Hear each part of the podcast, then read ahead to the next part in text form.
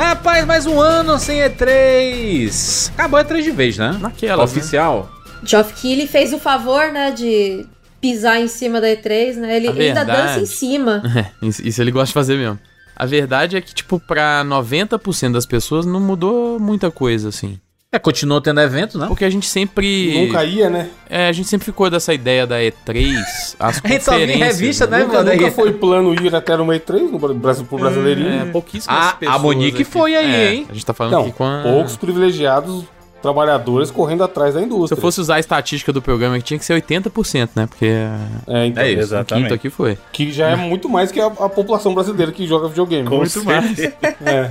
Ah, quando eu fui, eu, eu, eu já tava assim. Foi engraçado porque eu pedi a credencial só pra ver se eles aprovavam. Eu fiz aquele. Ah, vou pedir só pra ver, né? Tipo, quem O sou eu não na já tem, pão? né? O não É. já tem. Então, Aí aprovaram. Aí eu falei, putz, que pena, né? Não vou conseguir ir. Aí na época até o- um jornalista falou: olha, quando é assim, é melhor você ir, porque senão nos próximos anos eles não aprovam mais. Se você Eita. faltar. Aí eu, putz, e agora? O que, que eu faço? Tipo, não é como se a gente fosse até, sei lá, vou pegar um avião vou até o Rio de Janeiro, A sabe? BGS, É, né, Pegar um busão É. ali. Aí eu tinha um dinheirinho guardado. Aí eu falei, Já ah, tinha vamos- visto? É, aí eu falei, ah, vamos, vambora, vai, vambora. Aí chamei até hoje, que é meu marido, né? Aí ele também pegou o empréstimo. e a gente foi. Galera não sabe das dificuldades, né? É sempre assim, cara. É, de- é difícil ir pra esses lugares assim. Ainda mais quando você não tá esperando, né? Você não tá preparado e aí, do nada, você joga o verde e fala assim: bora, pode vir, tá aqui sua credencial. E aí, quando você vê Estados Unidos, aí, se você tiver visto, massa. Se não tiver visto, processo inteiro de tirar o visto. É, comprar passagens. As passagens não estão baratas, né? Se hoje não tá barata, talvez em, em 2016 tava um pouco mais barata, Tava, tava bem mais barato. Provável, eu acho que, né? sei lá, deu ida e volta, acho que deu, sei lá, 1.200 reais. Nossa. Foi bem barato. caraca, baratíssimo. Foi bem Hoje em dia pra Fortaleza, Fortaleza. pra São Paulo, não, Eu isso não paguei é mais isso aí. caro pra ir pro casamento do Jurandir. É. Muito mais. Eu paguei muito mais caro que isso, só o trecho, não foi nem a ida e volta, mano. E a gente ainda se hospedou lá naquele hotel que é o Cécio, sabe? Era o antigo Cécio, que, que tem a- a- as tretas lá de ter morrido gente, de ser mal assombrado. Ah, da menina sei. que desapareceu, da porta É. fechada, lá não é? Caramba. A gente ficou lá, Caraca, que era o mais barato. Até que tinha. tenso, hein? Gente- Tá, tá- tava no mood, né? Tava no mood, porque foi a E3 do, do Resident Evil 7. É, pois Tem é, eu um negócio na tenso, né? foi bem legal. Mas esse negócio da E3 de ser o único evento, né? Porque a E3 tinha muito isso, né? De ser o único evento grande de videogames assim, relevante. É, eu, eu lembro que era E3 e a Tokyo Game Show. Eram os dois eventos que mais se falava antigamente, né? 20 anos atrás, sei lá. E aí depois a E3 ela continuou sendo muito relevante. A gente tava até comentando que o, o a E3 de 2015 foi um, um marco, né? Porque é, foi anunciado diversos É a jogos. E3 dos sonhos. E- Foi a E3 então, dos sonhos. é. Mas é foda que a gente sempre se referencia a E3, a gente sempre lembra das conferências. E isso não é a E3, né? A E3 é o É, que... pra gente que não, é, não vai, é. Então, mas aí Mas é que não tá, é. Felipe. A eu- E3 eu é o que a Monique foi, por exemplo. É Então, o, mas eu de discordo. fato, a- a- o trade show, né? Que é o lugar onde você tinha, de fato, o evento, né? Você tinha um centro de convenções, É. onde você tinha todas as empresas ali com stands, é, fazendo é, ou acordos comerciais, ou fazendo programas de, de exibição dos seus jogos, né? Pra, pra mídia e tal. Isso era, de fato, a E3. A parada é que as empresas aproveitavam aquela época, disso desde o começo dela, pra anunciar suas novidades e principalmente as novidades que iam estar na feira, né? E aí, Isso. com o tempo, o mercado de videogame ele, ele tomou uma cara que, na verdade, a maioria dos outros não tem, nunca teve, que era exatamente de concentrar essas novidades num, num período. E aí todas as empresas tinham isso. Porque você tinha, às vezes, as outras, por exemplo, outros, outros é, produtos de mídia, as empresas fazendo eventos para seus lançamentos, assim, mas eram coisas é, ou em volta lá da Comic Con, né, esse tipo de coisa. Mas o videogame ele ficou muito marcado pela só E3, né, durante um tempão. Enquanto nas, nas outras mídias as empresas já iam fazendo as coisas por conta própria às vezes, né? Algumas empresas já foram abandonando a Comic Con, por exemplo, muito antes da- das empresas de videogame abandonarem a E3, né? É, mas a Comic Con especificamente, ela. Pra gente que não vai, a Comic Con não é o que a gente recebe, né? Que é tipo só. A gente só recebe os conteúdos dos painéis. Exato. Sendo que a feira que é a, é a parada, né? Assim Exato. como a CCXP, né? A CCXP é o quê? É o, é o que tá no painel ou é a feira em si? Exato, não. É, essa era a diferença, né? Então, mas esse é o ponto que eu, tecnicamente, eu concordo com o que você tá falando. Mas a prática é muito diferente. Porque a E3, pro público, nunca foi isso. Porque mesmo na época que a gente só via os anúncios, a gente só via os anúncios grandes que geralmente eram endereçados nas próprias conferências. Isso. Então, assim, pro público, eu acho que essa percepção é válida porque sempre foi isso pro público. Era sempre a gente Não, lia. si- sim, mas é- isso não mudou, é isso que eu tô falando. Não, então, mas é por isso que eu tô falando que a E3 por si só não faz tanta falta hoje, porque esses anúncios eles permanecem, entendeu? Então, assim, pro público. Sim, é exatamente. Pro público E geral. ainda no mesmo período, né, Bruno? É. Exato. Eu acho que faz muito mais falta, vou dizer, pra gente que viu a E3 chegando na internet do que pra gente que só viveu aquela época da- das revistas. E eu acho, eu explico por quê. Isso aconteceu com a gente mesmo. Quando começou a ter as conferências programadas, aí tinha lá os dias das conferências. Aí a gente chegava, fazia live, conversava. Então, aquele momento, aqueles dois, três dias, eram os dias de conversar sobre videogames, sabe? Então, assim, e aí tava todo mundo falando sobre isso. Essa é a parte gostosa, digamos assim. Porque É o assim. Natal dos gamers, né? Que pessoal sempre Exatamente. Exatamente. Quando você começa a abrir os eventos, isso se dilui um pouquinho, porque aí fica, por exemplo, ah, vai ter o evento da Sony, na data de gravação tem o evento da Sony, por exemplo. Aí pra Sony é positivo por quê? Porque a atenção tá toda voltada pra ela. Mas pra discussão em si, fica meio respingadinho, sabe? Então, é, é- a parte que eu sinto falta da, da questão do que a gente chamava de E3 era aquela loucura de durante três dias A, a concentração da serotonina ali, né? Exatamente, É. tava todo mundo falando disso. E fazendo lives e tudo mais, coisa que, por exemplo, a Comic Con e a CCXP, Não pra citar dois exemplos de eventos grandes assim, não fazem, né? Não existe live, transmissões dos painéis. Pois é, essa, essa cultura foi, é um negócio que é- foi muito do videogame, né? Isso que eu tava falando. Isso. Uhum. Né? a- essa- essas outras mídias, elas valorizavam muito quem ia lá, até porque esses outros eventos aí que a gente falou, por exemplo, a Comic Con, ela era um evento para pro público, né? A E3 não foi um evento pro público até o finalzinho dela, dos últimos anos, ela não era um evento pro público, né? Então, assim, quando a gente passou a ter esse acesso pela internet das conferências, é por isso que eu acho que ela tomou uma cara muito única dentro de até de outras mídias, assim, sabe? E hoje em dia, na verdade, algumas, algumas empresas tentam. Algumas. Por exemplo, o esquema da, da Netflix lá, do Tudum Do deles lá, é muito, tipo assim, a carinha do que era E3, assim, né? Ai, mas era tão bom, né? Quando a gente tinha aqueles três, quatro dias de loucura, assim. Já preparava ali o estoque de pipoca, você já comprava uns negocinhos pra assistir. É- Ai, Essa parte da, da, da euforia era legal, mas, putz, eram dias que era, a saúde era muito mal cuidada. Eu não sei se eu Ah, gostava era. tanto. Ah, não, mas é mano. legal. Mas era legal. Felipe pô. vem com essa. Felipe vai pra festival de música aí, mano. rapaz. Fica virado e vem no com domingo. rolê aí. Não, o Felipe saiu a semana inteira, Ficar ficar casa, fora cara. até duas, três da manhã, aí fala que um É, diazinho rapaz. vai matar, mano. Ah, o. Ah, quatro É, dias no Felipe. ano, pelo amor de Pois é, eu Deus. prefiro, ficar, do prefiro ficar do lado de fora de casa do que dentro, é isso.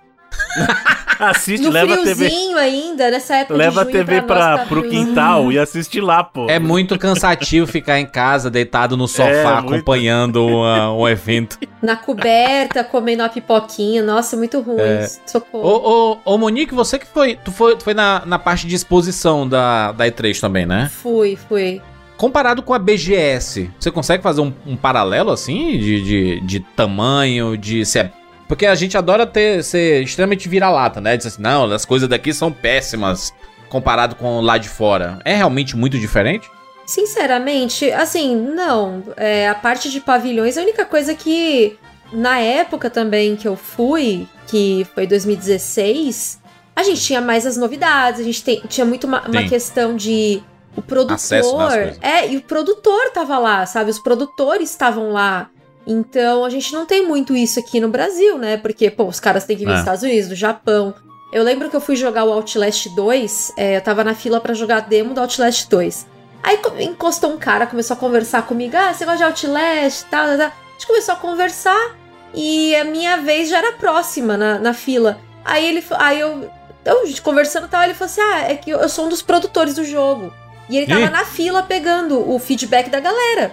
Aí eu falei: peraí, você tá no desenvolvimento? Ele, ah, é aquele cara ali, apontou pro lado, assim, eu apontando aqui, como se estivesse me olhando. Então, ele é o, o dono da empresa, da Red Barrels, ele é o diretor do jogo. Aí eu, cara. É, essa é a parte legal, né? É. Você tá perto de todo mundo, assim. Aí ele pegou e falou, ô fulano, vem aqui. Aí eu peguei e fiz entrevista com eles. Eu tava tão nervosa que no meio da entrevista eu fiquei meio assim, ai meu Deus. Eu pedi um minuto pra respirar. Porque, tipo, não deu nem tempo de eu respirar, sabe?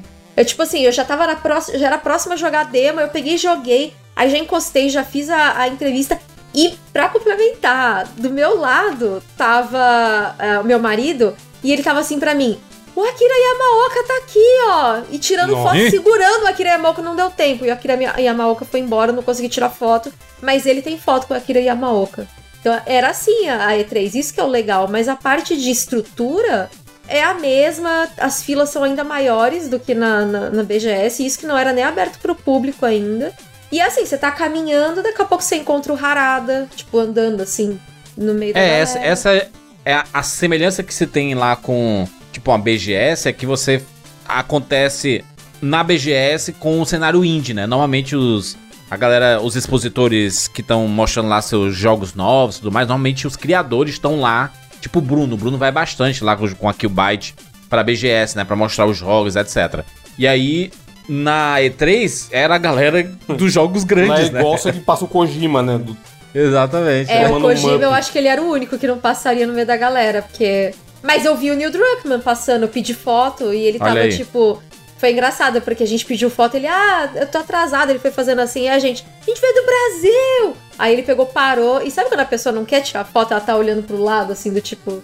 Minha foto saiu ele olhando pro lado, assim, tipo, como é que eu saio daqui, sabe? Vai logo. Mas tirei. A foto tá registrada, ele tinha É cabelo aí. comprido ainda. Cabelo compridinho. essa parada do, do evento em si, é que a E3 ela concentrava tudo, né? Mas aí as os players, né, as empresas, elas perceberam que elas podem fazer seus eventos próprios e terem muita relevância, né? Eu acredito que, por exemplo, a Sony fazer participar de um evento desse, como o E3, ela chama muito mais audiência pro evento E do tem- que ao e- contrário. E, tem uma saca? parada que é o seguinte, é. Como de novo, participar da E3 era você se comprometer a, não ficar de fora. a alugar um espaço no pavilhão e pagar um Que é valor caro, pra ir, né? que é caríssimo. Né? Tipo assim, não, várias empresas não viam mais esse benefício, sabe? Preferiam, por exemplo, isso é uma coisa que a gente ouviu da Sony na época que ela desistiu lá pela primeira vez, né, em 2019, né?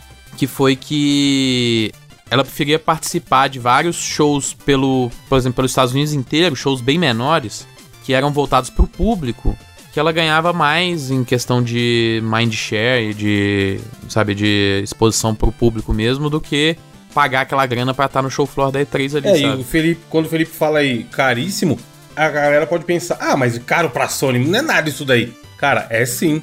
Tipo assim, a gente teve contato muito com o Rodrigo lá, o Rodrigo Cunha, quando a gente foi no GGRF, e no Brasil, um evento no Brasil, é na casa de muitos milhões que essas empresas Exato. gigantes pagam pra ter a exposição lá, porque é uma estrutura animal, é muita gente envolvida no stand todo dia, e são vários dias. Então assim, o cara vai deixar, sei lá, 5 milhões, tá ligado? Um, um milhão por dia, num evento Oi, de 5 e dias. tipo assim, um processo desse de você ter um stand na E3 com tanto de jogos pra ser jogados e tal, e não é só nem o aluguel com a. que você tem que pagar pra ESA, o valor que é pra você produzir é, os stands em si.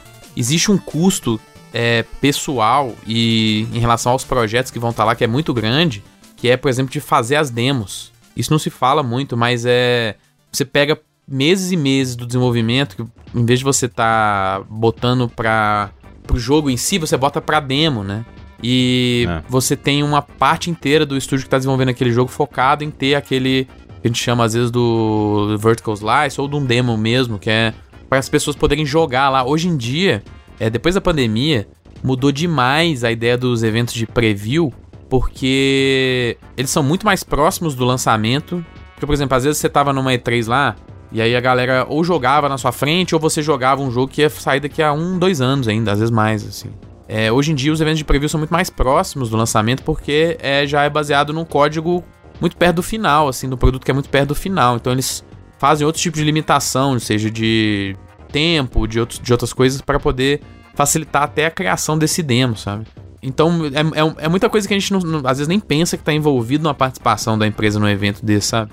É, tem, tem também o fato de que essas empresas, a maioria tem, tem, su, tem su, suas. Né, seu capital aberto aí, né? Pra, na bolsa de valores, etc. E aí, às vezes, o, o evento, o evento é o grande momento de você mostrar sua, seu futuro, né? E aí, isso é um investimento muito grande da empresa de tentar impactar. A Sony era essa empresa do impactar, né? De, tipo, mostrar um jogo que vai sair daqui seis anos, mas não importa, tá todo mundo falando, tá todo mundo empolgado.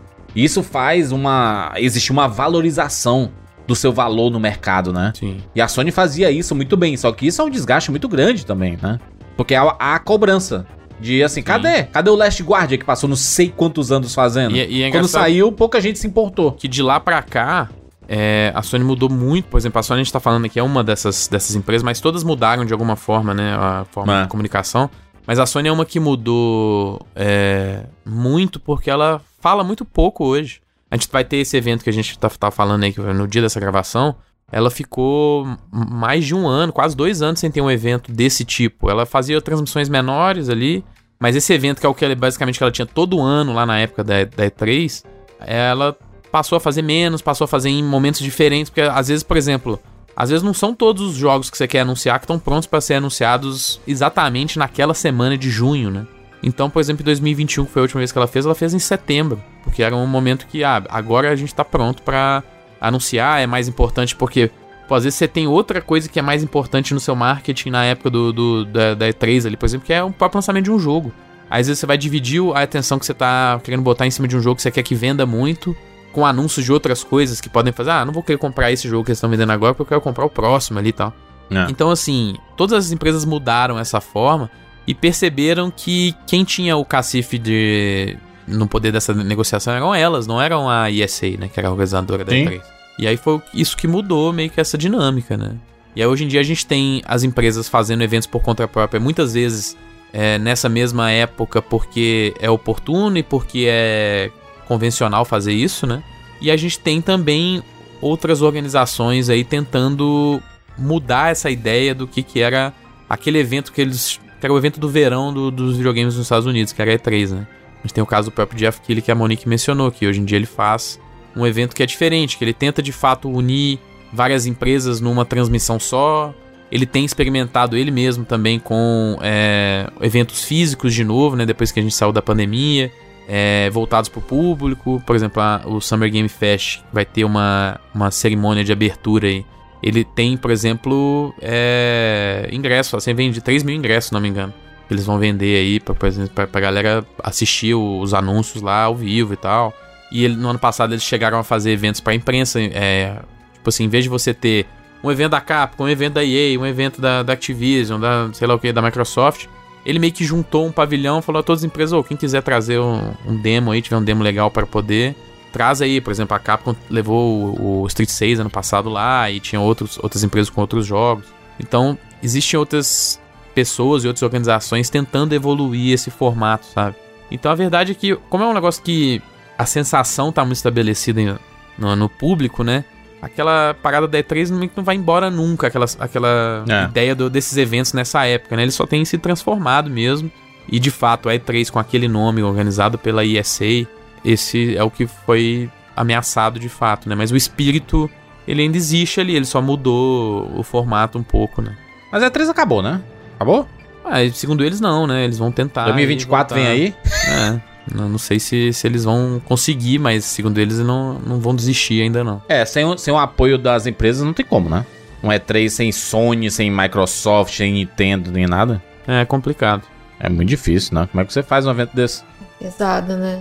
Mas a verdadeira. A verdadeira E3 são os amigos que a gente faz pelo caminho, né? Então. Exatamente, é. São as memórias que a gente tem da. Exato. Ah, vambora. Eu sou Júlia de Filho. Eu sou Felipe Mesquita? Eu sou a Monique Alves. Eu sou Evandro de Freitas. E eu sou o Bruno Carvalho. E esse é o 99 Vidas.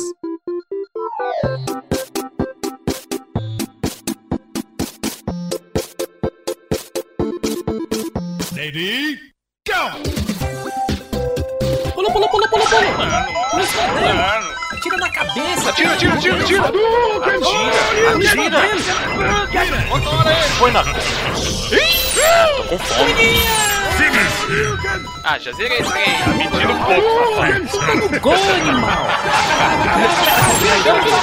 Vai morrer! Ah, morreu. Relaxa, a gente tem 99 vidas.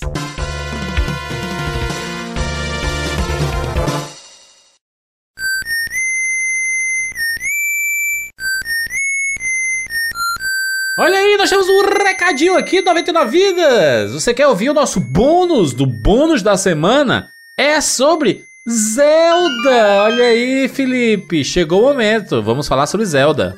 Exatamente. Eu, você e Evandro trouxemos nossas primeiras impressões. Isso. Enquanto o Bruno só ficou aí chupando o dedo, já que chupando não o tinha chegado.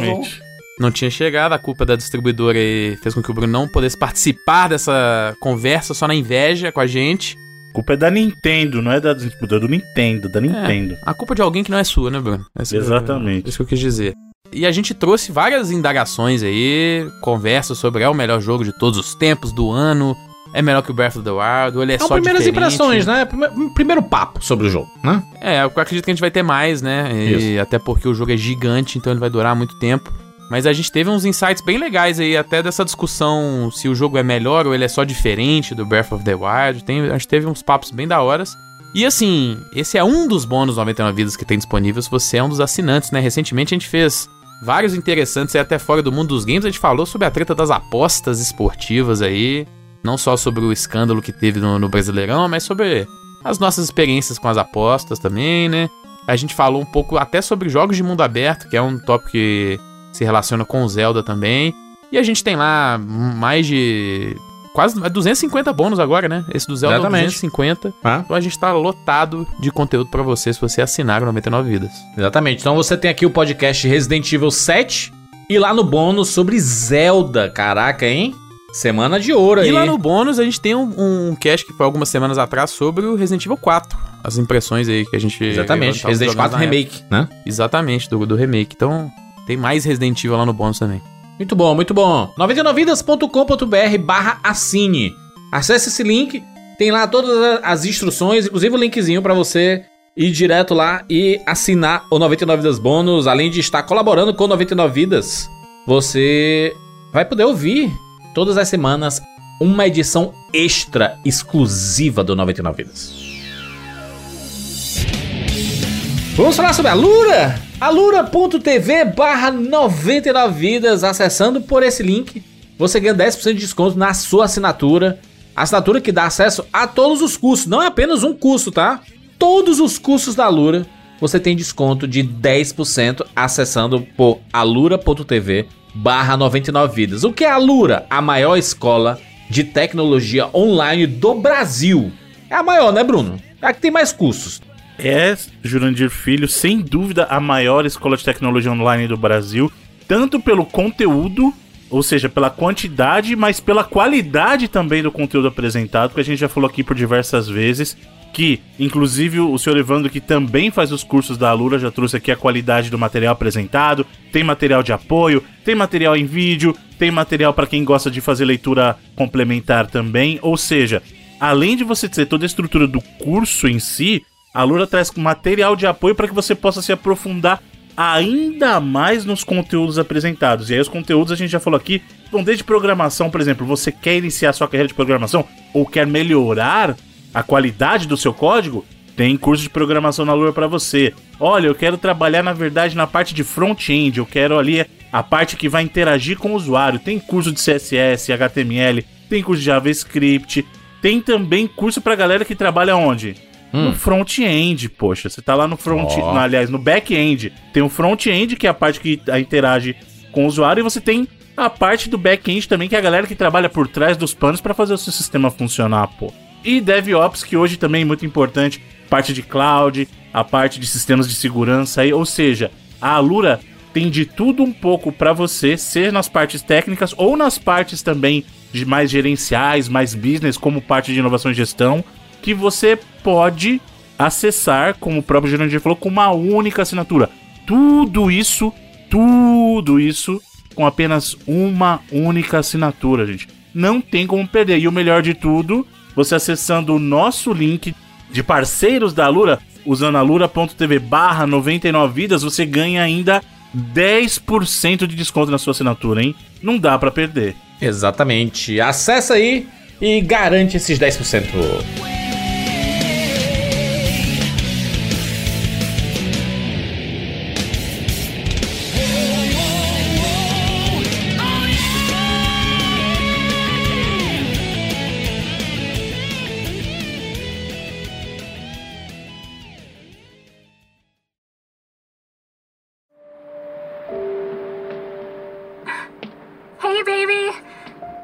Just wanted to send a quick hello and I love you. Oh, good news! I'm gonna be coming home soon. Yay! Oh, I cannot wait to be done with this babysitting job and come home to my loving husband. I miss you. Oh, I- I gotta get back to work. I love you, Ethan. I miss you so much. I'm sending tons of kisses. Bye, baby.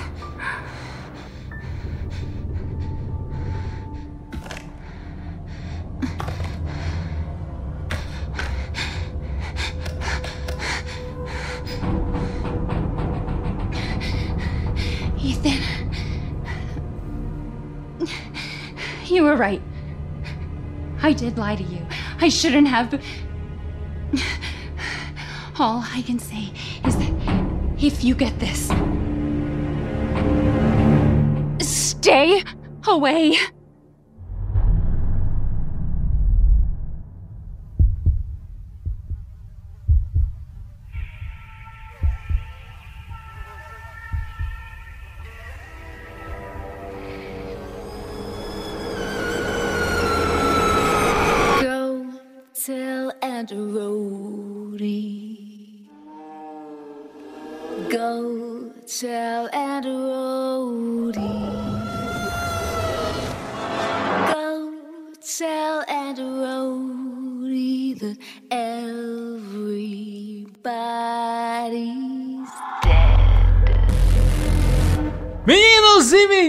Estamos aqui juntos mais uma vez para mais uma edição do 99 Vidas, exatamente. Estamos de volta aqui para falarmos sobre Resident Evil, a nossa série mais clássica aqui do 99 Vidas, que a gente sempre volta para falarmos sobre esta série. Já fizemos, cara, muitos podcasts. Muitos podcasts, de- de- desde lá do primeiro, né? Só, só repassar aqui, a gente sempre faz isso, né? 99 Vidas 43 de 2012, Resident Evil 1. 99 Vidas 65 para Resident Evil 2 em 2012 também. E aí foi a primeira participação da Monique, né? E aí a gente, depois a gente, pô, a gente tem que refazer aqui, falar do 1 novamente, a gente até fez isso no futuro. Temos aqui o 99 Vidas 116 em 2014 para Resident Evil 3. Temos o 99 Vidas 213 para Resident Evil Code Verônica. Temos 99 Vidas 247 para Resident Evil 0. 99 Vidas 255 para Resident Evil 4 lá em 2017. 99 Vidas 335 sobre os, os spin-offs de Resident Evil, fizemos lá em 2018. É, 99 Vidas 379 para Resident Evil 5, feito lá em 2019. Resident Evil 2 Remake ganhou aqui porque ele foi eleito o melhor jogo de 2019. E aí fizemos lá em 2020, o primeiro cast de 2020, Resident Evil 2 Remake 395. É, 99 vidas, 434 tem Resident Evil porque fizemos aqui o Hall da Fama dos Gêneros para Survival Horror. Não tinha como, né, deixar Resident Evil de fora. É, 99 vidas, 472 para Resident Evil 6, esse em 2021. E o mais recente foi para Resident Evil Remake, que nós fizemos em 2022, 99 vidas, 538. Estamos de volta aqui para dar sequência à série numerada de Resident Evil e vamos falar sobre Resident Evil 7, minha Nossa Senhora. Caraca, meu Deus do céu. Haja Resident Evil. Um dos melhores, ah, já falo aqui. Toma. Antes de começar, Por antes favor, de começar, posso pedir um momentinho aqui pra fazer uma, uma homenagem à nossa. Ela, provavelmente a Monique é. se- Eu não tenho os números exatos aqui, mas o Evandro, que sempre acompanha os números lá, é a nossa convidada mais recorrente pelo seu expertise nos jogos, não só de Resident, mas nos jogos de terror, né? Sim. E eu queria aproveitar esse momento para fazer uma pequena homenagem para nossa Monique, é possível? O senhor permite? Olha! Eita, meu Deus. Eu achei que ele ia vir com um quiz, mano. Vamos ver se a Monique manja mesmo de Resident. Não, imagina. Eu juro por Deus que por um A momento- Monique já provou esse conhecimento por diversas vezes na internet, não precisa ser questionado sobre isso. Na verdade, é um, é um pequeno agrado pra pra mostrar o nosso apreço pela nossa querida participante aqui. Por favor. Vamos ver se, vamos ver se acerta, Monique, tá? To- tolerância, porque, né? Não tô entendendo isso Eu aí. também não. Eu acho que ele vai tocar a Você música vai tocar no alguma piano, coisa no piano, você E tem a que... gente não vai ouvir como sempre. Ele Caraca, continua- o Bruno pegou o tecladinho dele. Bruno dos teclados.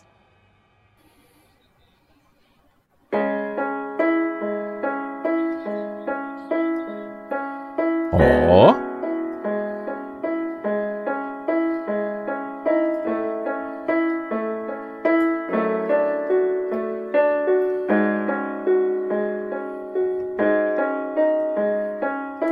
Perfeito, brinca. Olha aí, Bruno. Parabéns. Abriu a parede, né? Passagem secreta, agora acabou de abrir. Muito bom. Caraca, excelente. Arrasou.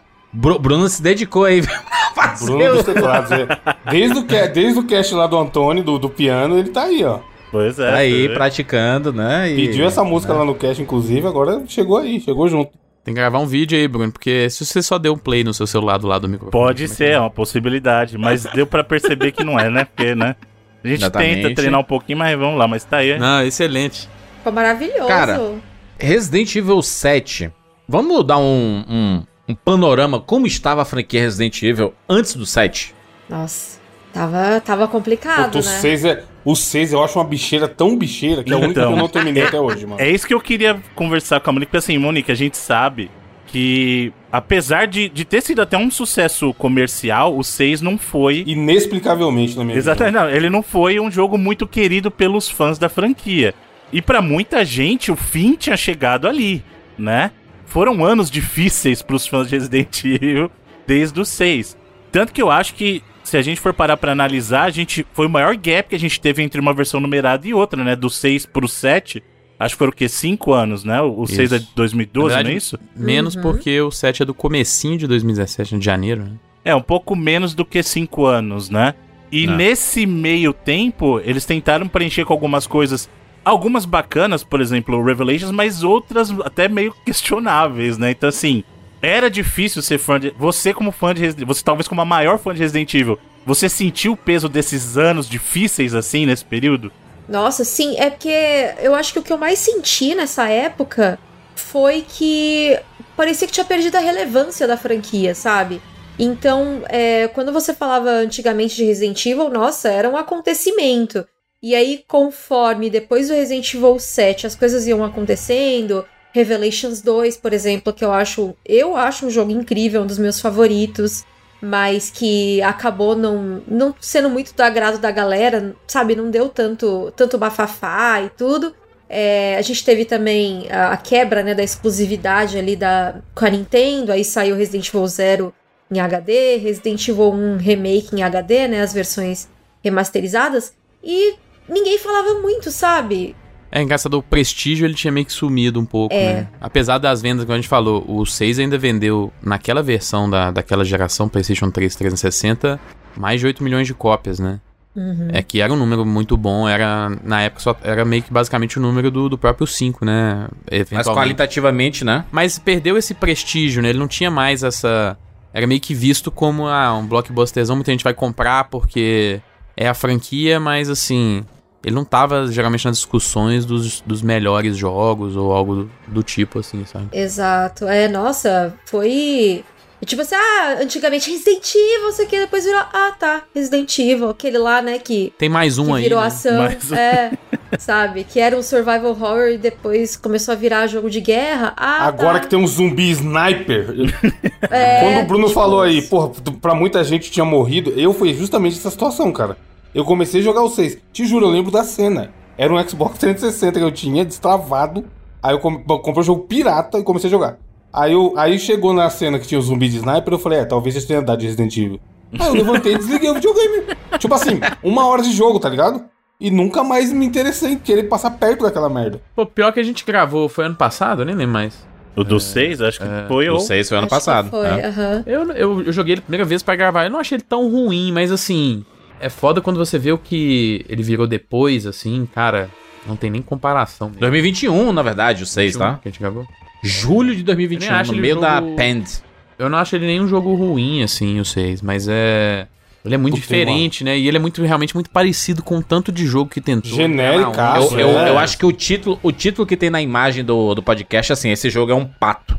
Isso, a gente fez essa analogia, eu lembro. Tem algum motivo aí pra assistir Não, é porque o jogo pato um ele pato. anda, ele nada e ele voa, mas não faz nada disso muito bem. Tipo, ele faz um monte de coisa e não faz nada O direito, entendeu? pato. Mas é. Mas é é, eu lembro verdade. gente falar disso. Agora é sim. Só é importante falar, realmente, acho que o o Resident Evil 6 marcou pra muita gente, mas eu acho que é até injusto colocar a culpa só nas costas do Resident 6, porque a gente precisa lembrar que no mesmo ano teve o Operation Raccoon City lá, que foi outra desgraça. Nesse meio tempo de lá pra cá, e, e isso que foram os erros da Capcom pra mim, nos spin-offs muito fora, assim, sabe? Como, como a, a Monique falou. O Revelations, pra mim, foi um grande acerto, um grande acerto. O primeiro e o segundo. Eu gosto muito do segundo, porque vocês já sabem que eu sou fã de copy. O segundo, pra mim, é, é lindo. É lindo por causa disso, sabe?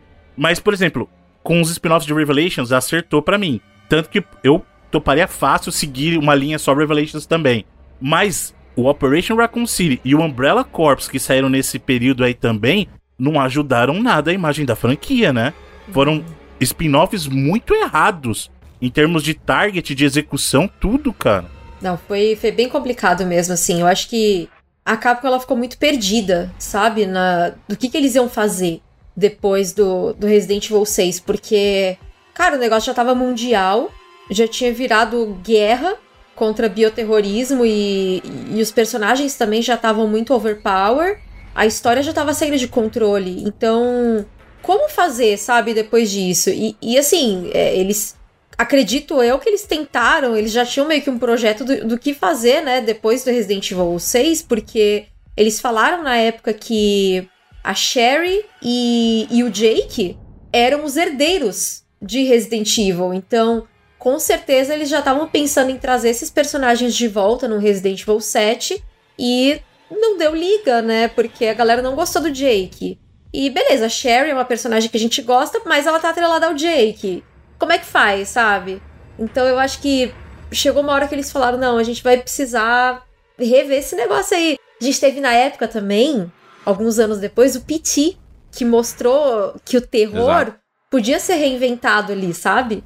Uhum. É, a- até, até antes, né? Os indies, é, o próprio Amnésia, Outlast, assim. Exatamente. Foi aquele. Foi um, foi um resgate do Survival Horror com os indies. É. O Kojima, obviamente, viu aquilo ali também, né? Não vamos fingir que ele não viu antes de fazer o. o- o- É, lembrando que o PT ia ser Silent Hill, né? Também Exato. tem isso, Exatamente. né? Ele não tava descolado. Ele, eu acho que o Resident Evil já estava descolado desse, desse tipo de. Não, então, na verdade. jogo, não, assim, na sabe? verdade, o que aconteceu foi o seguinte: o Resident Evil acertadamente é colocado como o jogo que popularizou o gênero de survival horror. Você falava de survival.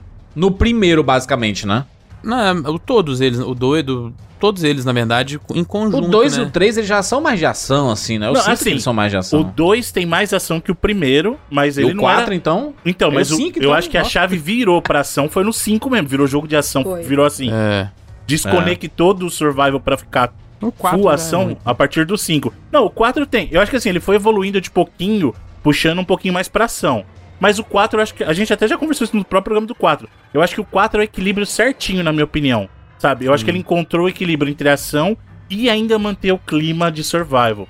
A parada, Júlias, é que não existia e é, naquela época nenhuma franquia de survival horror que conseguisse vender o tanto que Resident Evil vendia, assim. Uhum. Existiu, por exemplo, uma disputa fictícia na cabeça da galera entre Resident Evil e Silent Hill, mas não existia disputa. Silent Hill não encostava perto do que Resident Evil fazia em questão de vendas. Talvez não, não tinha a disputa em números de vendas, mas, mas qualitativamente. É isso, mas é, Silent sim, essa, é essa é a disputa que eu tô falando. Não existia disputa mercadológica entre os dois, porque Resident Evil sempre foi, é, durante Uma aquele máquina, período, uma é, e a- máquina. meio que o único exemplo de um produto de survival horror que era de, de grande mercado, assim, sabe?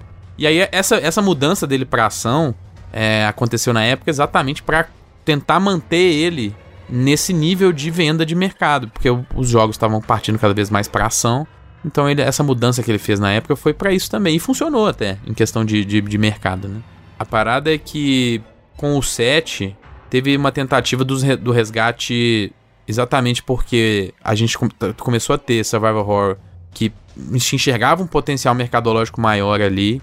Esses indies, eles vendiam muito mais do que, às vezes, alguns desses jogos grandes Os jogos grandes. antigamente vendiam de survival horror. Não vendiam no nível, às vezes, do próprio Resident Evil, mas eles conseguiam mover cópias de uma forma que o próprio Silent Hill, por exemplo, não movia. E aí existia então essa, essa brecha. Pô, a gente. Existe a chance do jogo que popularizou o gênero conseguir vender esses números sendo muito survival horror de novo, né? Não sendo tanto um jogo de ação, né? Então, eu não diria nem de novo. Eu acho que o que aconteceu aí, Felipe, foi que esses jogos chegaram para preencher um espaço que nem mesmo o próprio Resident tinha preenchido ainda, que é um foco de jogos de survival horror com um, um foco muito grande no aspecto do terror mesmo. Sim. Que foi e por isso que esses jogos acabaram popularizando. Então, assim, se você perceber, o próprio Outlast, que a Monique mencionou aqui na abertura, ele foi um dos jogos, e muitos jogos nesse período surgiram nessa vertente com um foco muito grande no aspecto de terror mesmo. e isso Amnésia, né, despertou, amnésia. Foram jogos que começaram a despertar um interesse muito grande do público. Sim. E aí eles estavam tomando o espaço da discussão. Então, essa mudança, digamos, do foco do 7 comparativamente com os anteriores não foi à toa, foi justamente porque a Capcom percebeu que o jogo em si, a marca Resident Evil estava perdendo a relevância na direção que eles estavam adotando, e aí decidiram apostar nesse formato que pelo menos o que eles notaram é tá na boca do povo. Existe uma discussão em torno desse modelo de jogo. É. E aí que veio essa proposta do Resident Evil 7, que se você perceber, muita gente no começo que era fã de Resident torceu o nariz. Por quê? Porque ele mudou totalmente o foco do que era o jogo nesse sentido. E tem, tem uma parada, né, né, Bruno, importante que eu vi diversas pessoas na época falando assim: caraca, finalmente Resident Evil voltou pro, pro horror, né, pro medo. Eu falei assim, cara, peraí, Resident Evil nunca foi esse horror absurdo de, meu Deus, estou. É, não, não, não- era aquele horror psicológico, né, que a gente vê em diversas obras assim. Era o horror mais de susto e de am- ambientação, né, de imersão. Tô dentro daquele universo, Uhum. é uma mansão que tem zumbi, então você não sabe que pode aparecer em algum momento. Mas nunca foi esse horror como a gente vê em Resident Evil. denso, em Silent Hill, pesado, por exemplo, né? entendeu? Sim. O bizarro, sabe? Coisas estranhas pra caralho. Eu acho que Re- Resident Evil nunca foi assim. Então, é que tá. Eu acho que a proposta do Resident até então nunca tinha sido essa. Porque se a gente lembrar, Tem. ah, o primeiro Resident Evil ele é bem aquela coisa que a gente chama de camp, né? Ele é meio. Ele parece que foi feito pra ser um filme de terror B. Então tem coisas propositais ali que tem aquela coisa que deixa o jogo, a- apesar de ter esse fator, como você falou, o clima da mansão. Eu amo Resident 1. Amo, porque a mansão fala isso, o clima ali é legal. Mas ele tem muito de filme B, porque ele tem uns momentos meio engraçadinhos lá, o Jill Sandwich, por exemplo. Quando você Sim. tá numa situação de, de terror, você não vai ficar lembrando de fazer piadoca, sabe? E é o que eu acho que faz dele diferente. A cara do Resident, ele surgiu pra ser essa cara do terror um pouquinho mais puxado pro filme B. O 7 levou pra outra direção. E, o- e o- os primeiros, Bruno, eles até tinham alguns momentos de você ficar mais tenso. Mas Sim. era assim, um corredor, uma sala, sabe? Que você ficava na tensão de tomar um susto. E era, Era, muito era- era então, um horror é isso. diferente, né? Era muito jump scare, aquela coisa do susto. Exato. Você tomou um susto porque, ah, estourou uma janela, sabe? É, ac- aconteceu aqui, alguém abriu, a, abriu uma porta do nada. Então é, é bem isso, né? O 7, cara, você fica duas horas. Tipo, meu Deus, já era, fudeu. Vai vir o Satanás e me levar pro inferno. É totalmente diferente o sentimento. Pra você ver como é diferente, só pra comentar do sentimento do 7, eu joguei o 7. O 7 ele lançou e depois ele teve uma versão pro VR, do Aham. PlayStation na época. E eu joguei ele em VR. Aí eu fiz um experimento, eu coloquei o, o meu sobrinho de uns 10 anos pra jogar com VR. Meu Deus. Meu Deus. Ele Seu não, tio, né? ele não aguentou, ele começou a gritar, mas nem tinha começado. Nem tinha começado o jogo direito. Sabe, sabe o que eu fiz? Eu coloquei do menino primeiro. traumatizado, cara. Belo Então. tio, é. Não, mas vê, vê só a sequência de eventos que eu coloquei. Eu Criança coloquei primeiro, nasce. e- Mano, olha o Bruno aí, ó. Tio do eu ano, coloquei primeiro o 7, porque o 7 no começo ele não é tão denso, ele começa leve. Só que aí ele, Não, ele ficou mim com já- medo ali. Ele ficou com Criança medo ali. nasce e vira um red pill, aí ninguém sabe por quê. Aí o que que aconteceu? Eu falei assim, não, tudo bem, E então fica não- dizendo, né? Minha infância? É. Nossa, no- eu fiz tanto. Aconteceu tanta Aconteceu coisa na minha infância, eu tô aqui bem pra é. caramba. E eu tô aqui, E aí, saudável. Aí, Todo torto. aí Meu eu filho peguei... jogou Resident Evil 7 em VR e tá normal o filho, É. né? Tipo, É. todo. Aí eu, eu coloquei ele pro 7, ele ficou com medo. Eu falei assim: não, beleza, vamos fazer o seguinte. Joga esse aqui que é menorzinho. Aí eu botei ele pra jogar o The Kitchen, que era só a, a demo do, do 7. Ele não conseguiu, ele só de ficar sentado na cadeira, não tinha acontecido nada ainda. Ele não aguentou. Mas caralho, Bruno, pelo amor de Deus, Bruno. né? Eu, eu, Porra, Eu um vou dizer o seguinte, ó. já é duro. antes da gente. Antes da gente entrar aqui e, e falar do jogo especificamente, eu, eu- eu já ia dar uma, uma, uma opinião sobre Resident Evil 7, que eu. parte da minha experiência, né? Mas eu queria falar que eu acho que a grande mudança, a- além da temática em si, é que sair do terceira pessoa pra ir pra primeira pessoa na série numerada de Resident, de Resident Evil foi um negócio que chamou muita atenção, né? Muita atenção, porque, cara, é uma mudança de paradigma gigantesco, né? Sim. O natural seria, de repente, ter um spin-off pra experimentar o formato Isso. e seguir dali. Mas não, realmente foi uma decisão bem corajosa da Capcom, né?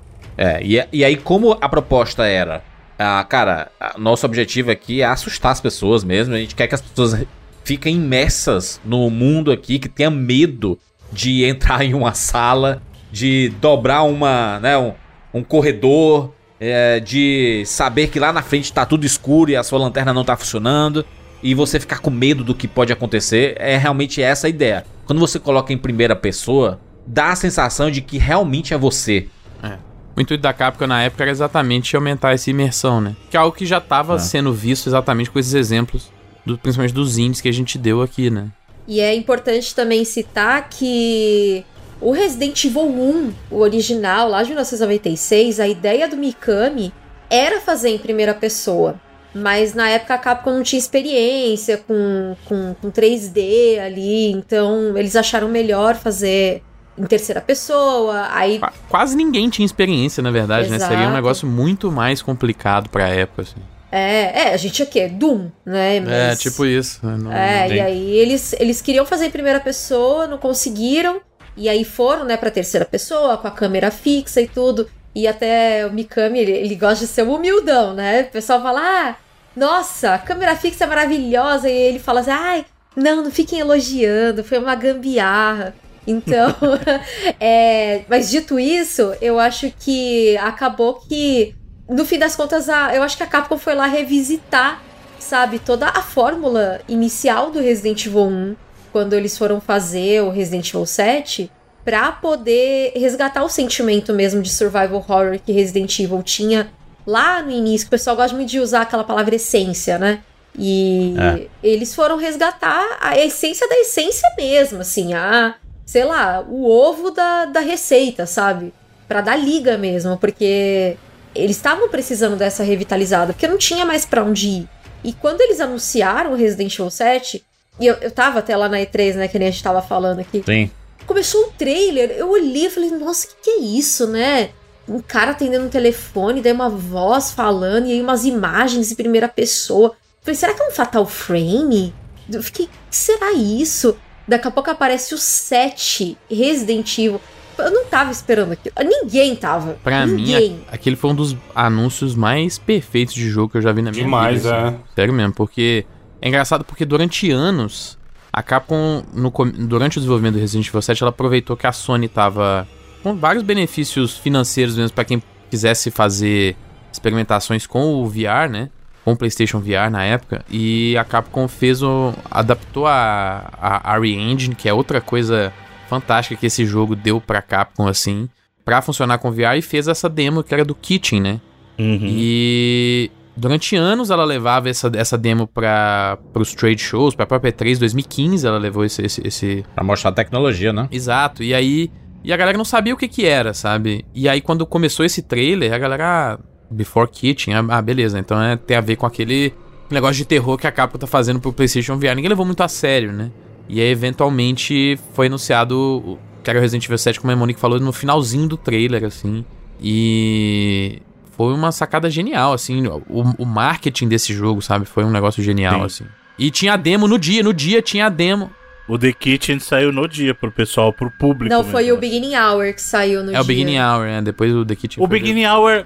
Ah, não, Beginning Hour é o do, vi... é o do das do fitas? vídeo, da fita, isso. Né? Ah, o The Kitchen tá, era, isso. era esse dos trade shows, né? Que a galera. É, o Kitchen, ele era. ele- inclusive, ele tinha o número 7 na É, palavra Kitchen, ninguém É. percebeu. Entre o, entre o I e o, e o T ali, né? É, e eles estavam meio que ali fazendo só uma, uma exibição de uma engine. Ninguém sabia Era o que, T, que né? era também. O Kit era o PT, né? É o PT da Capcom, né? É. É, meio que é. era do, do Resident Evil 7, é. né? E assim, e aí um negócio que, como eu mencionei, uma parada excepcional desse jogo, né? Um produto desse, desse jogo foi exatamente a RE Engine, né? Que a engine principal da Capcom na época era a MT Framework, que ela ainda usou em alguns jogos na última geração. Monster Hunter World é, é nela ainda, o Mega Man 11 é nela ainda. Mas desde o Resident Evil 7, ela virou a engine principal da Capcom, né? Ela também fez experimentos com Unreal, igual vários estúdios fizeram, né? O, o Street 5 é Unreal também. Mas assim, de lá pra cá, Resident Evil se- Resident Evil 7, Resident Evil 2, Devil May Cry 5, Resident Evil 3, o Monster Hunter Rise, os últimos Resident Evil Village 4, o Street Fighter 6 vai ser nela também. Então assim, essa engine que foi feita muito meio que versátil. junto pro- com o Resident Evil 7, ela mudou assim, de fato, o processo de desenvolvimento da Capcom, né? Os jogos ficaram muito mais bonitos, é uma engine muito mais capaz em questão gráfica, de fotogrametria, essas coisas assim. E segundo eles, foi uma, é uma engine que é mais rápido de trabalhar também. Ela é mais moderna e ah, as ferramentas são mais ágeis para trabalhar. Então, é, e é um produto que veio junto do Resident Evil 7, né? Então, esse projeto, cara, ele, ele mudou muito a Capcom dali pra frente, né? Assim, o processo da Capcom de fazer jogos mudou quando ela começou a fazer o próprio Resident Evil 7, assim também. Não. Eu vou dizer que eu, eu não sou um exímio exemplo de jogador de jogos de terror, tá? Eu já fui antes, fui envelhecendo e fui, né, me afastando um pouco. Foi ficando medroso. Foi ficando mais velho, ficando medroso. Exatamente. É, Até, até com filme de terror, Bruno, eu não tenho mais tanta, tanto hábito de assistir em casa. Não assisto filme de terror. Assisto no cinema. Tem muita gente no cinema, né? Então tá suave. Dá pra É ver de porque vamos combinar aqui, a maioria dos filmes de terror é bem do idiota. É bem É, é, hoje isso que eu ia falar. eu de sou a pior um pessoa. outro. Eu acho que hoje em dia, na um real, outro. não, na verdade, não. Acho que hoje em dia Não, na é foda. qualidade- Fala um, um filme de terror top. Putz, tem vários. O, Corrente do Mal. Todos, é, o Corrente do Mal. It Follows, os, os todos do. E tinha do o- palhaço? Não, Nossa, para. Não. não, It Follows. Não, aí, né? ó, Bruno, o cara adulto. Não, não é isso não. É o que o Bruno, é o que o Grande falou, pô. cinema, Não, imersão, mas tá falando de imersão. Pra ter um palhaço exemplo. com balão né? vermelho, mano, e você ficar com medo? Mas ninguém Não falou é desse esse, filme não, não, não, pô. Nossa, coisa não, o quê? Eu morria de medo, pelo amor de Deus. É o It Pelo Follows, de cara. De É o, Evandro, é o- George, venha pegar um balão. Não, mas assim, ó. Sério, vamos falar sério. A versão original do It dava mais medo do que essa nova, mano. Sim, Nada, totalmente. nada.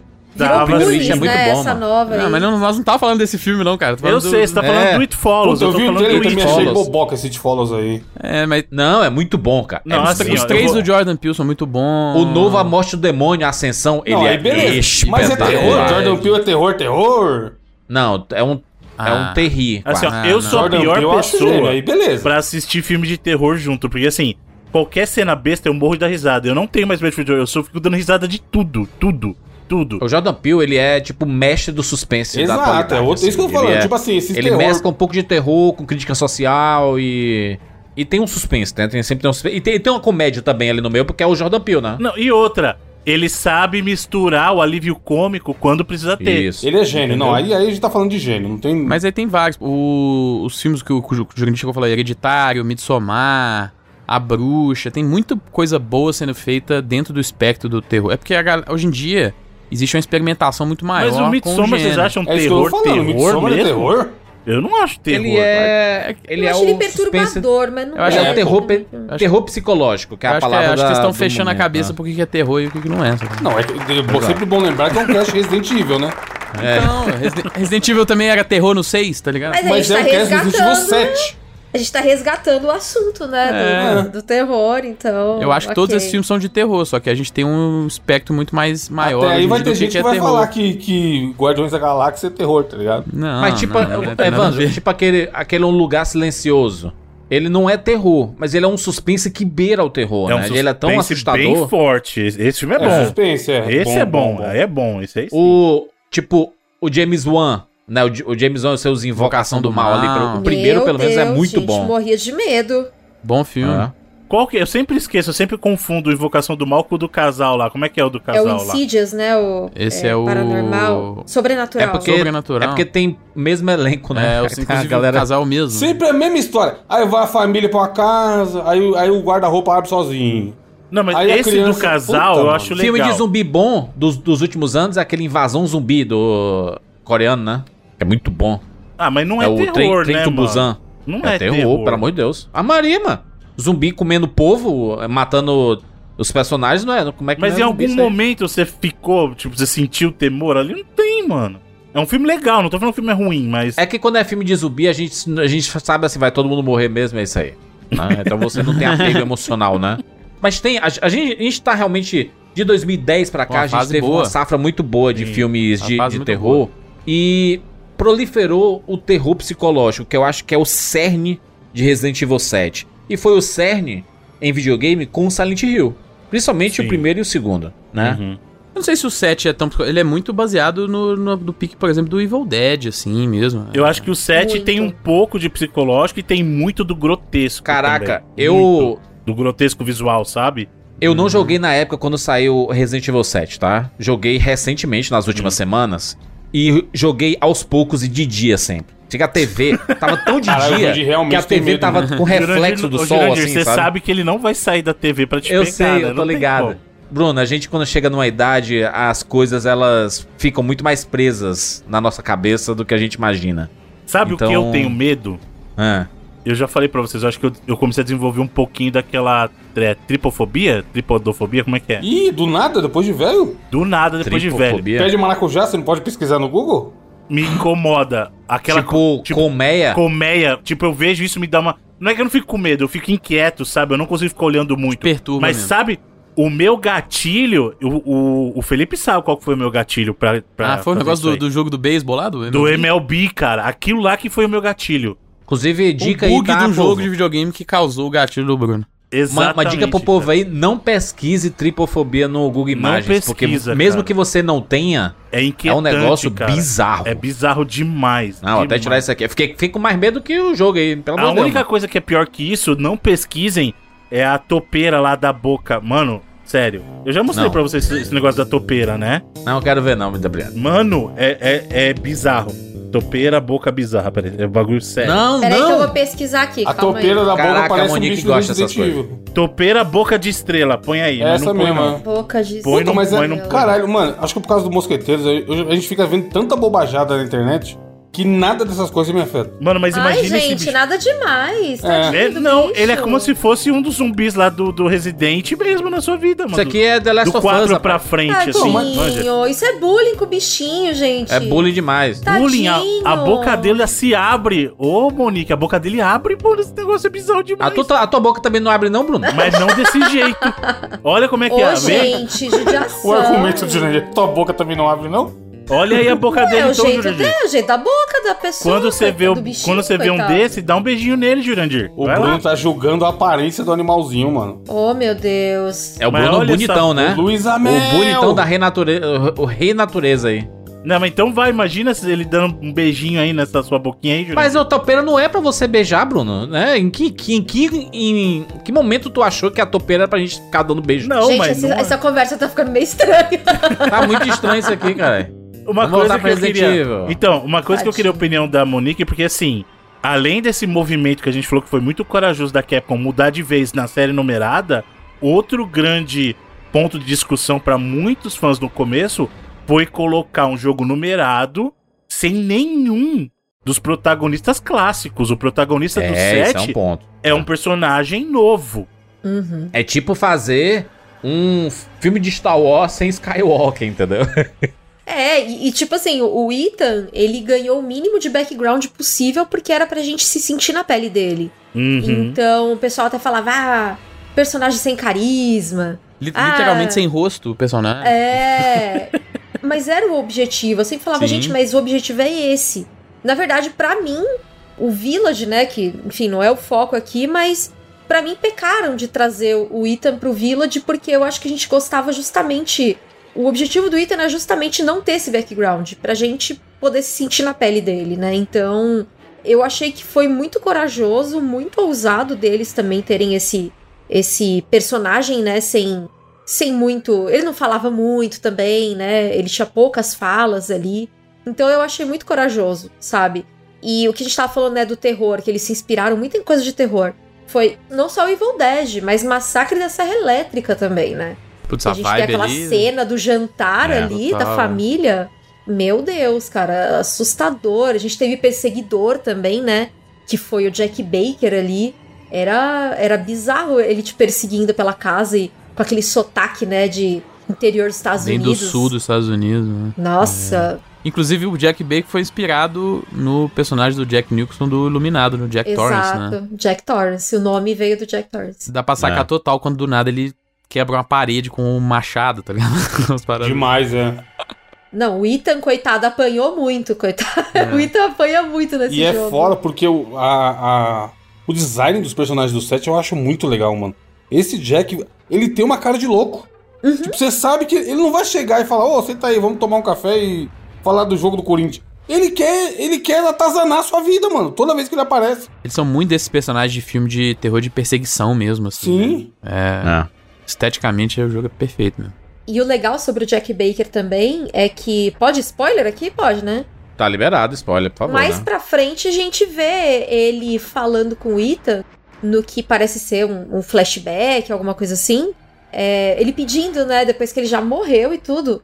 Ethan, li- é, liberta minha família, por favor. E aí a gente fica. A gente tava com ódio dele até aquele momento.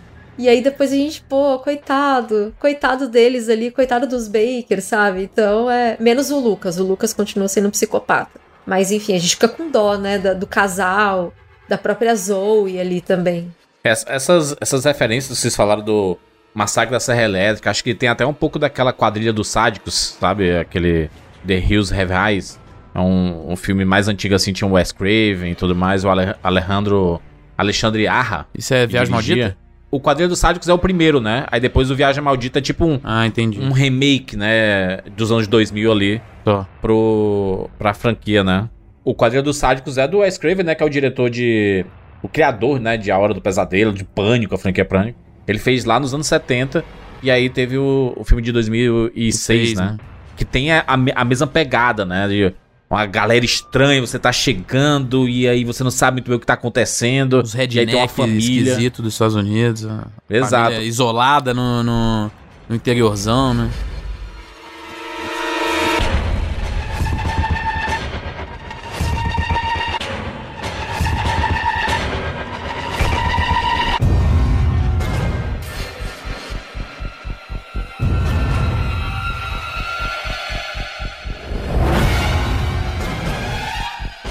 É impossível a gente começar a jogar Resident Evil 7 e não fazer uma correlação com Silent Hill. Principalmente pelas motivações. A história me parece muito, muito igual.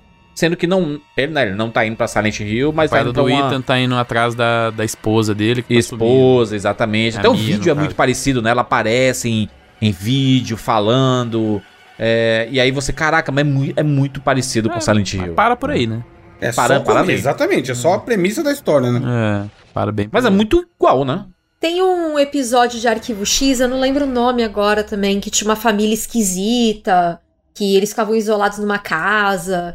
Cara, é muito Resident Evil 7 Putz, esse, também. esse episódio é pesado e totalmente. Muito. Assim que eu vi aquela, aquela dinâmica no set, me remeteu muito esse episódio. Inclusive, tem é, esse episódio tem uma temática pesada ali, porque eles procriavam dentro da própria família. Tipo, eles- É. eles- Que é um eles- estereótipo que existe, tipo assim, até um pouco preconceituoso que existe da, do resto dos Estados Unidos com a galera do sul dos Estados Unidos, assim, né? Ah, eu pensei que você ia falar que é preconceituoso falar de, de rela- relacionamento incestuoso. Não, não, pô. não, não. É que, tipo assim, lá nos Estados Unidos eles têm essa. O resto dos Fala que o Estados Unidos. às pessoal vezes, redneck é, é, que eles são isso, né, incestuosos pra caramba e tipo, é. Sim. tal. aham. Fica tudo entre primos, família. né? Exato, é, tem essa parada. Tô até procurando o nome do episódio, mas nossa, é. É muito a vibe do Resident Evil 7. É aquele lá da quarta temporada, o chamado Home. Será que é esse? Será que é esse? Deixa eu É ver a se família é- Peacock? É isso? Isso, esse mesmo. É esse mesmo, é. É Então, esse No, mesmo. no Red Gente. Dead 2 tem uma, uma historinha lá que é exatamente de uma. É, exato. Uma das side quests é bem esse rolê, né? É uma, uma, uma, uma, da- uma filha de, um- de um- de uma galera lá que era parente, que ela é, tinha é, alguma condição por causa disso, né? Por causa do, do genoma lá.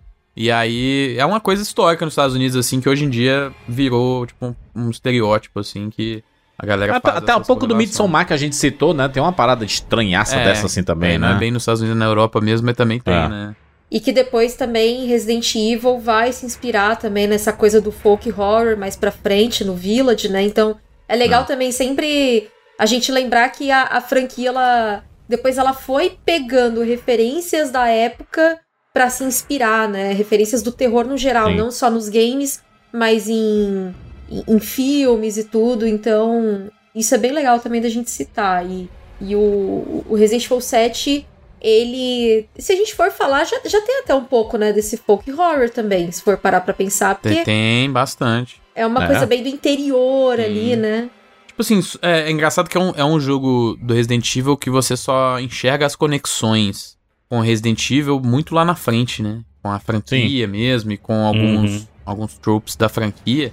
Porque durante boa parte do jogo ele é uma coisa muito nova, assim, Sim. dentro do que era Resident Evil, né? É, acho que na, na parte de game design, talvez até não, porque a, a casa dos Baker ali, ela é pra criar um pouco da sensação da mansão do Resident Evil 1, né? Inclusive um level design excelente aqui também, Uhum. igual era lá no Resident Evil 1.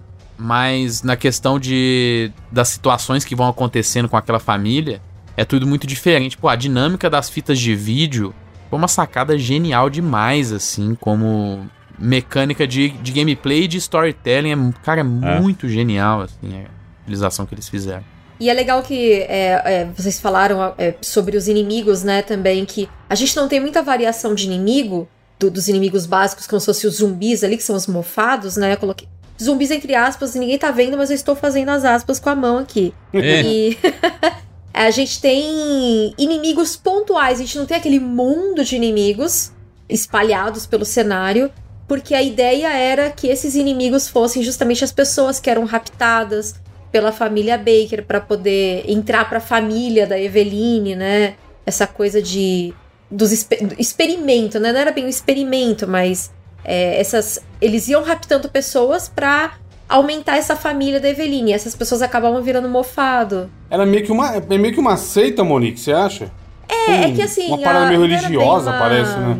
Eu acho que eles tentam pintar seita. como uma seita no começo, mas depois você entende que na verdade tava tudo ligado. Aham.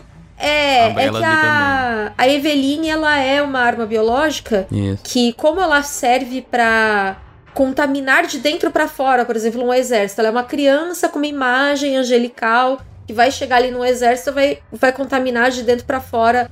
Meio que nem que aconteceu com a Las Plagas, que era o objetivo ali com a Ashley e tudo no Resident Evil 4, de começar contaminando o presidente e assim espalhando, né, o alcance das Las Plagas. Então, não é bem uma coisa de seita, mas é muito uma coisa de ir agregando aliados. Eu acho que é muito mais assim, de trazendo aliados. Só que como era uma criança, ela tinha esse conceito de família. Então, é, eles iam raptando pessoas pra ir trazendo pra família, né? Pra ir aumentando a família da Eveline. E é legal porque, como não tem muitos inimigos, são justamente as pessoas que foram contaminadas ao longo desses anos de raptos, né? Então, isso é bem interessante também de como eles pensaram nisso, né?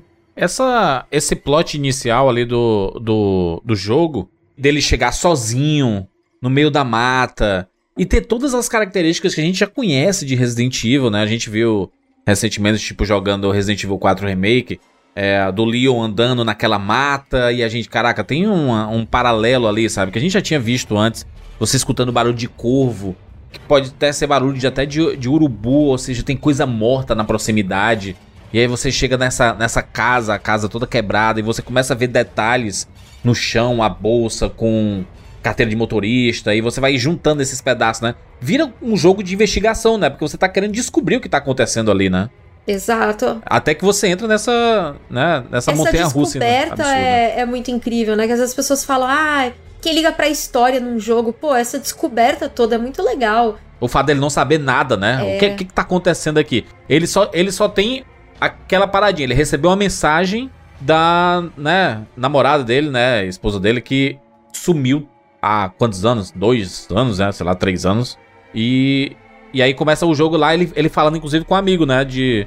Dizendo assim, caraca, ela sumiu faz muito tempo. É, É. ela tinha. era- Ela era esposa, né? E ela foi É. fazer um trabalho de babá e sumiu. Tipo, foi dada como morta, mas não tinha corpo, né? O famoso sem corpo, sem morte. É, E o luto faz coisas loucas. né? As pessoas falam, nossa, mas pô, o Ethan nem pra ligar pra polícia. Gente, luto. O luto faz a gente fazer coisas meio doidas, assim. Então, tipo, ele pegou e foi. Você passa a acreditar em coisas que você jamais achava que acreditaria, né? Exato, e reacende a esperança da pessoa estar viva, né? Então, sei lá quanto tempo ele passou nesse luto, em que fase ele tava nesse momento do luto. Então, é facilmente explicável ao contrário do Village, né? Um SMS do Chris já resolvia. Falava, ó, tô entrando aí, confia no pai. Mas não. Ainda atira na minha e nem- fala nada também. Fala, ah, em vez de explicar, não, não. Ethan, não, agora não. Filho, fala, abre a boca, se comunica, sabe? Já diria o Chacrinha, se comunica. Quem não se comunica se estrumbica, pô.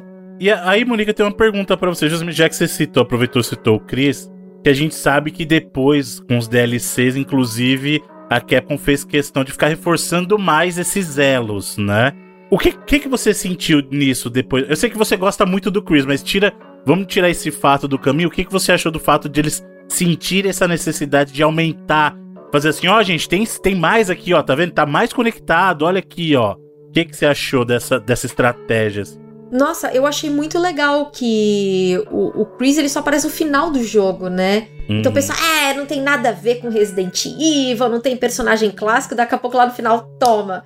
Chris e Umbrella de volta, sabe? Eu achei isso sensacional. Eu achei uma bela de uma sacada, assim. E quando a gente tá chegando mais pro final, a gente vê que tem um contato no rádio, né? Que fala, ah, não tem sinal de sobreviventes e tal. Então, se vocês verem Eveline, atira pra matar, sabe? Eu acho isso sensacional, assim. Foi uma, uma grata de uma surpresa. Pena que o Village não, não explorou né, essa volta da Umbrella, infelizmente. Porque, pô, quanto tempo que a gente tava aí, né, sem Umbrella e tudo. Estabeleceu conexões também, que é uma organização criminosa. E a gente tava é, precisando disso, sabe? De Aquele pessoal, ah, porque é uma família maluca. Gente, na verdade é bioterrorismo aquilo, claramente arma biológica e. Sim. Faz parte do contexto da Exato. franquia Resident Evil. Apesar de que, tipo, apareceu o Chris no final, ele é tipo. Ele, ele beira o fanservice, assim, sabe? Não, gente, se acalme, faz parte do universo Resident Evil mesmo aqui. Então, sabe? a impressão que eu tive no final do set foi que justamente não é jogado, não é, não é isso que eu quero dizer, mas digamos assim, eles fizeram isso só pra Só pra garantir a galera, franquia. Pra garantir a galera, não, gente, tamo em casa, fica sossegado todo mundo que nós estamos em É, casa. é filme da Marvel, que é totalmente isolado, mas, tem- pós-crédito, mas a cena pós-créditos é o tipo Thanos. Pode até sabe? Ser, mas eu Guardião acho da Galáxia, Eu sabe? acho que funciona bem pra Eu caramba acho. no jogo. Isso, não, eu não tô dizendo que não funciona, mas eu, eu digo assim, a, a impressão que deu, sabe, foi que vamos garantir essa galera pra todo mundo ficar tranquilo que tá tudo em casa, sabe? É, mas, mas eu acho que tem que ser assim, porque. Tudo bem, você vai começar um novo arco, mas, pô, se você tá falando de bioterrorismo, não tem como você não falar da BSAA, sabe? E, e aí você leva um susto, porque o Chris trabalhando com a Umbrella, como assim? Aí a gente vai ter a DLC. A DLC não, não explorou tanto isso, né? Mas ele fala: olha, eu só tô trabalhando com vocês no famoso manda quem pode obedece quem tem juízo aqui, tá? Porque eu não confio, não. Então, eu acho, eu acho sensacional, assim, eu achei uma baita de uma sacada pra um soft reboot, né? Não é um soft reboot, é um início de um novo arco, início de uma nova história em Resident Evil. Então, você tem que ter essas pontes, né? Você tem que trazer, resgatar um pouco, né, da, da, da origem da coisa e, e ligar com a história anterior, né? Até porque, Não. que eu falei, não tem como você falar em bioterrorismo e não falar da BSAA, né? Nesse contexto. Eu tava pesquisando aqui, né? Porque eu vendo sobre a, a história de, de Resident Evil 7 se passa no Louisiana, né? Uhum. A, Isso. a casa e tudo mais, né?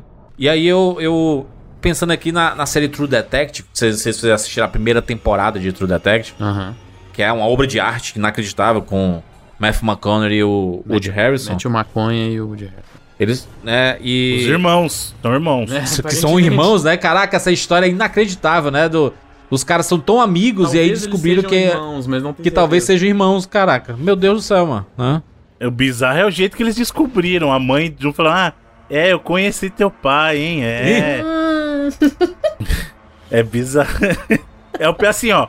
Não tem jeito pior de você descobrir que o teu amigo é teu irmão do que tua mãe comentando que conhecia bem o pai dele, sabe? É muito bizarro.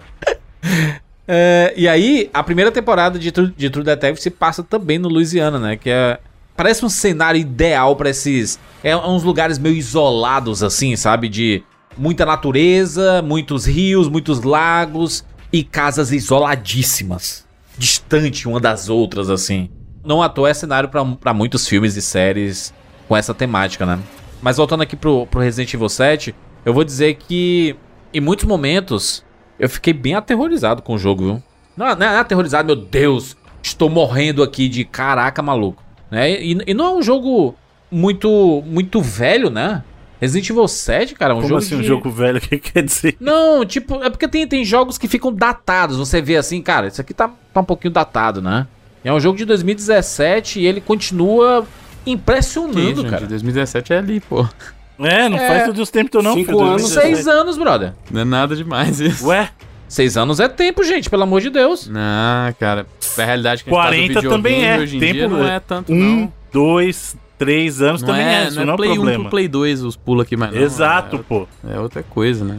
As- as- os, incrementos são, os incrementos são marginais hoje em dia. E você provavelmente jogou a versão da nova geração. Você jogou tem pouco Da nova geração, PlayStation 5, é. Ah, Então, pô, aí... É. Jogou melhoradaço, é. É, eu queria fazer uma pergunta pra vocês aqui. Hum. Hum. É, quando você tem aquela decisão de curar ou a Mia ou a Zoe, da primeira vez que vocês estavam jogando, quem que vocês curaram? É pro meu TCC. Ah, a Mia, né? A Mia, a gente tá, a É, gente tá lá por causa Tá da atrás dela, pô, é? O quê? Eu curei a Zoe eu fiquei que com raiva da Mia. A Zoe tava me ajudando, a Mia foi a causa da minha desgraça, de eu parar naquele lugar do inferno. Se Pô, mas o amor- Não, mas se for amor? assim, você odeia. No Resident Evil 4, você ia odiar a Se Ashley. eu, se eu fosse pensar numa situação real assim, eu teria que ir embora muito antes. É, Vítima. pegava o carro e ia embora, jogava A Mia ela. tava envolvida com a organização criminosa, mentiu pro Ethan. Na primeira vez que eu entrasse lá na casa Eu não e passava daquela, naquela daquela cerca, aguinha filho. Não passava e da tem um cerca. corpo no chão, e tem um corpo no chão, eu... pe- Peraí, gente, né? Um abraço. Meia volta, tchau, fui. Você é doido? Eu chegar naquela cerca, ele foi, putz, quase 6 horas da tarde, eu vou embora. Ah, não, mano, a. Mia, a, a Mia mentiu pro Ethan. Nossa, eu fiquei com a raiva. Eu falei, não, vou curar a Zoe. A Mia que se lasque. Mentiu pra mim. Acabou me envolvendo o coitado do Ethan ali. Não, a Zoe tá me ajudando. A Zoe que me deu toda a orientação pra criar a vacina. Vou, vou curar a Mia. Até me senti. Sentiria traição pra pobre da Zoe, então. Gente, sério, isso divide muitos fãs até Felizmente hoje. não foi nem a primeira nem a última vez que eu fui feito de trouxa aí. Não. Ludibriado. É, exatamente. Na mão da mulher. mulheres, Felipe. Exatamente. não foi nem a primeira nem vai ser a Não, última. é, ai- ainda mais a Mia, que de vez em quando ela tá bem, né? Fala assim, vamos lá, e- né? Então não sei o quê. Aí do nada ela se transforma e Começa você, a te caraca, mano. É. Cara com a mão toda fodida, caralho, né? Ela, ela, ela, ela tira a mão dele, ela serra a mão dele. É, o Ethan, o Ethan, a filosofia dele é fé nas malucas, Monique. Exato. Muito, muito. Por isso que eu curei, por isso Pai que eu curei a Zoe a primeira pô, vez. cara, É. foda. Não, e ela, ela decide que, tipo assim, a, a- eu só vou acertar na mão dele. E aí, tipo, ela dá uma facada na mão dele, ela coloca uma chave de fenda na mão dele. É tipo assim, é, é, é na mesma mão, vou machucar só um, um- um negócio. Mas Cortar vai a mão machucar, dele. né? Com gosto. Ai, cara, o cara só se fode, né, mano? Por outro lado, ele vai se engraçar com a Zoe e vai ter o Jack de sogrão, foda também, né? Imagina, É. o almoço de domingo. Ah, não ia ter, né? Porque já tava morto já. Então, a Zoe É. era, tipo, uma aliada ali, pô. A Zoe, Zoe, Caraca, a. Monique é defensora da Zoe, não é possível. claro, justiça for Zoe. Ela que foi jogada naquela situação toda. Tudo culpa da Mia. E a Mia isso. também não foi, não? A Mia, ela era da organização, da Conexões. Ela tava transportando uma arma biológica. Ela é uma terrorista, pô. Como assim? É, o pobre foi muito enganado, né? É, o Resident Evil é a, é a franquia de engana trouxas mesmo, né? O pobre do Leon aí tá até hoje, né? Sendo enganado. Eu virei Leonzette depois do Resident Evil 4 Remake. Tô, Ó. estou. Ah, finalmente entendeu, hein, Monique? Bom Aí jogo, sim, mano, Deus Finalmente entendeu. Não, mas o Leon do 4 original me irritava muito com aquelas piadocas de ensino médio dele. Ele ganhou um Então belo agora... upgrade mesmo. Nossa, agora tá maravilhoso. Apesar que eu vou confessar pra você que eu gosto mais da cor do cabelo do original, um castanho mais escuro, sabe? Eu gosto mais. Ah, sim, mas nossa, ele me irritava com aquelas piadocas dele que só faltava ele pedir pra ser aquela coisa, sabe? Quando você faz uma piada e todo mundo, ah, nossa, não deixava. Nossa, me irritava muito aquelas piadinhas dele. Mano, aquela. Essa casa é muito bizarra, né? Putz, grilo, é um negócio meio assustador, assim. Tudo é bizarro na casa.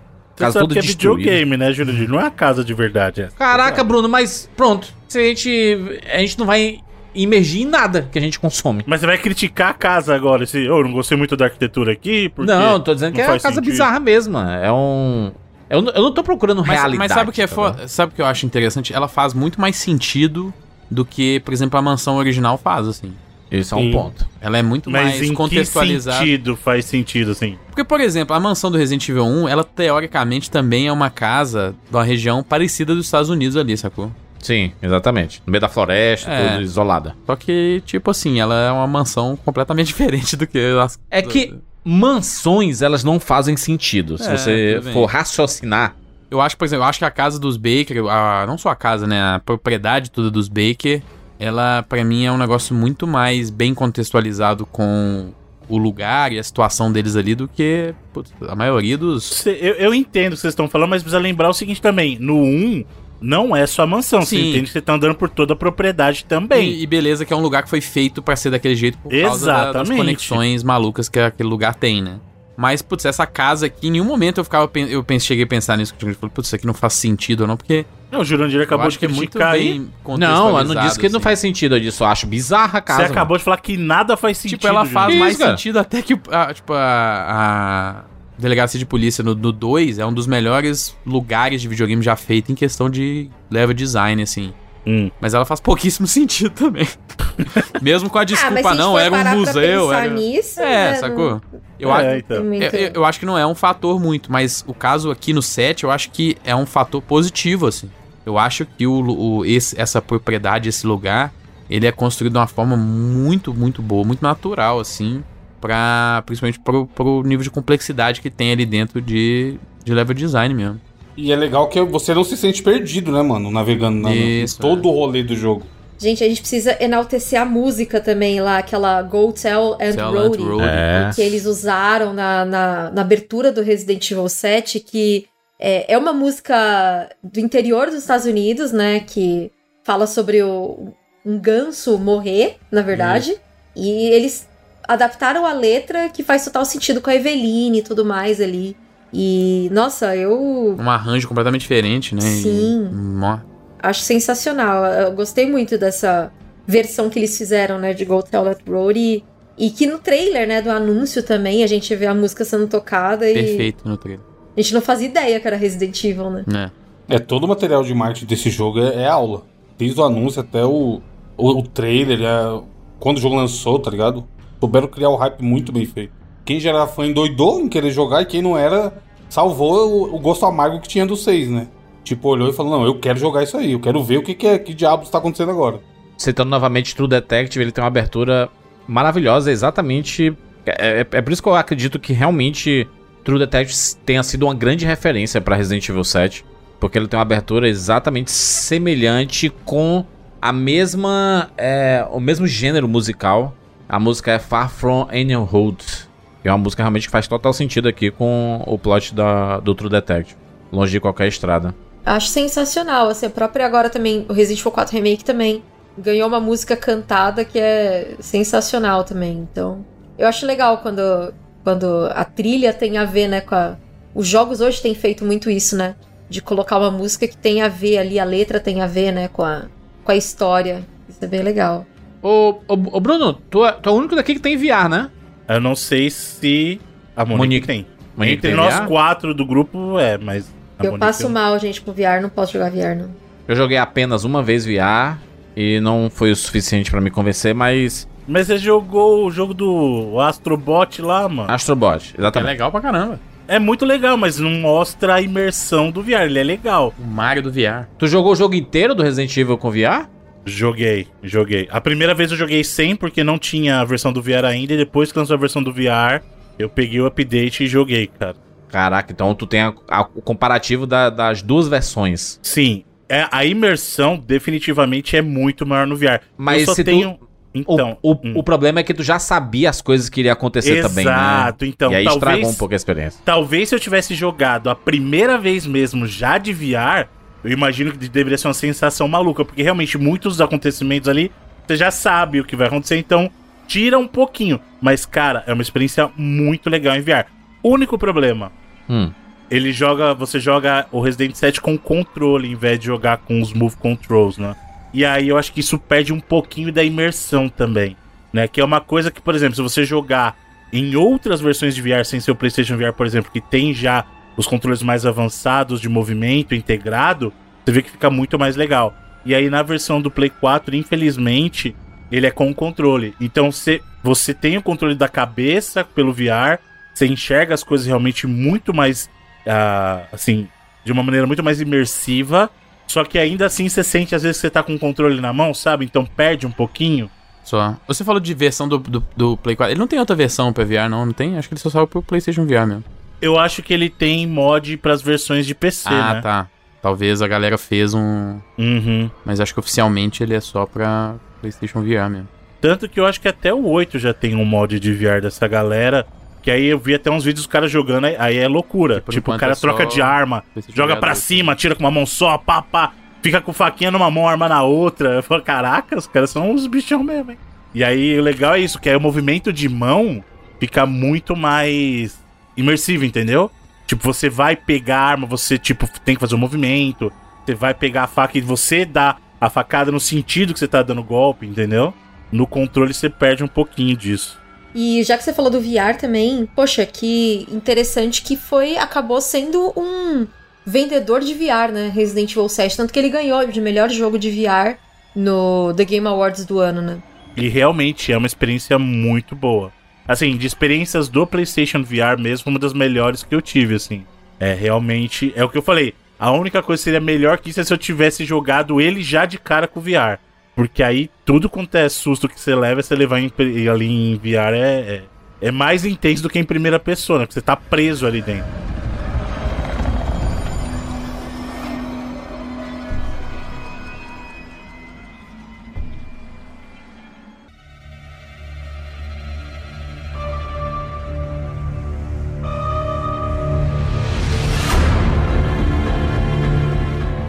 Termos de interface, é, é muito massa você jogar e não, não aparecer nada na tela, né?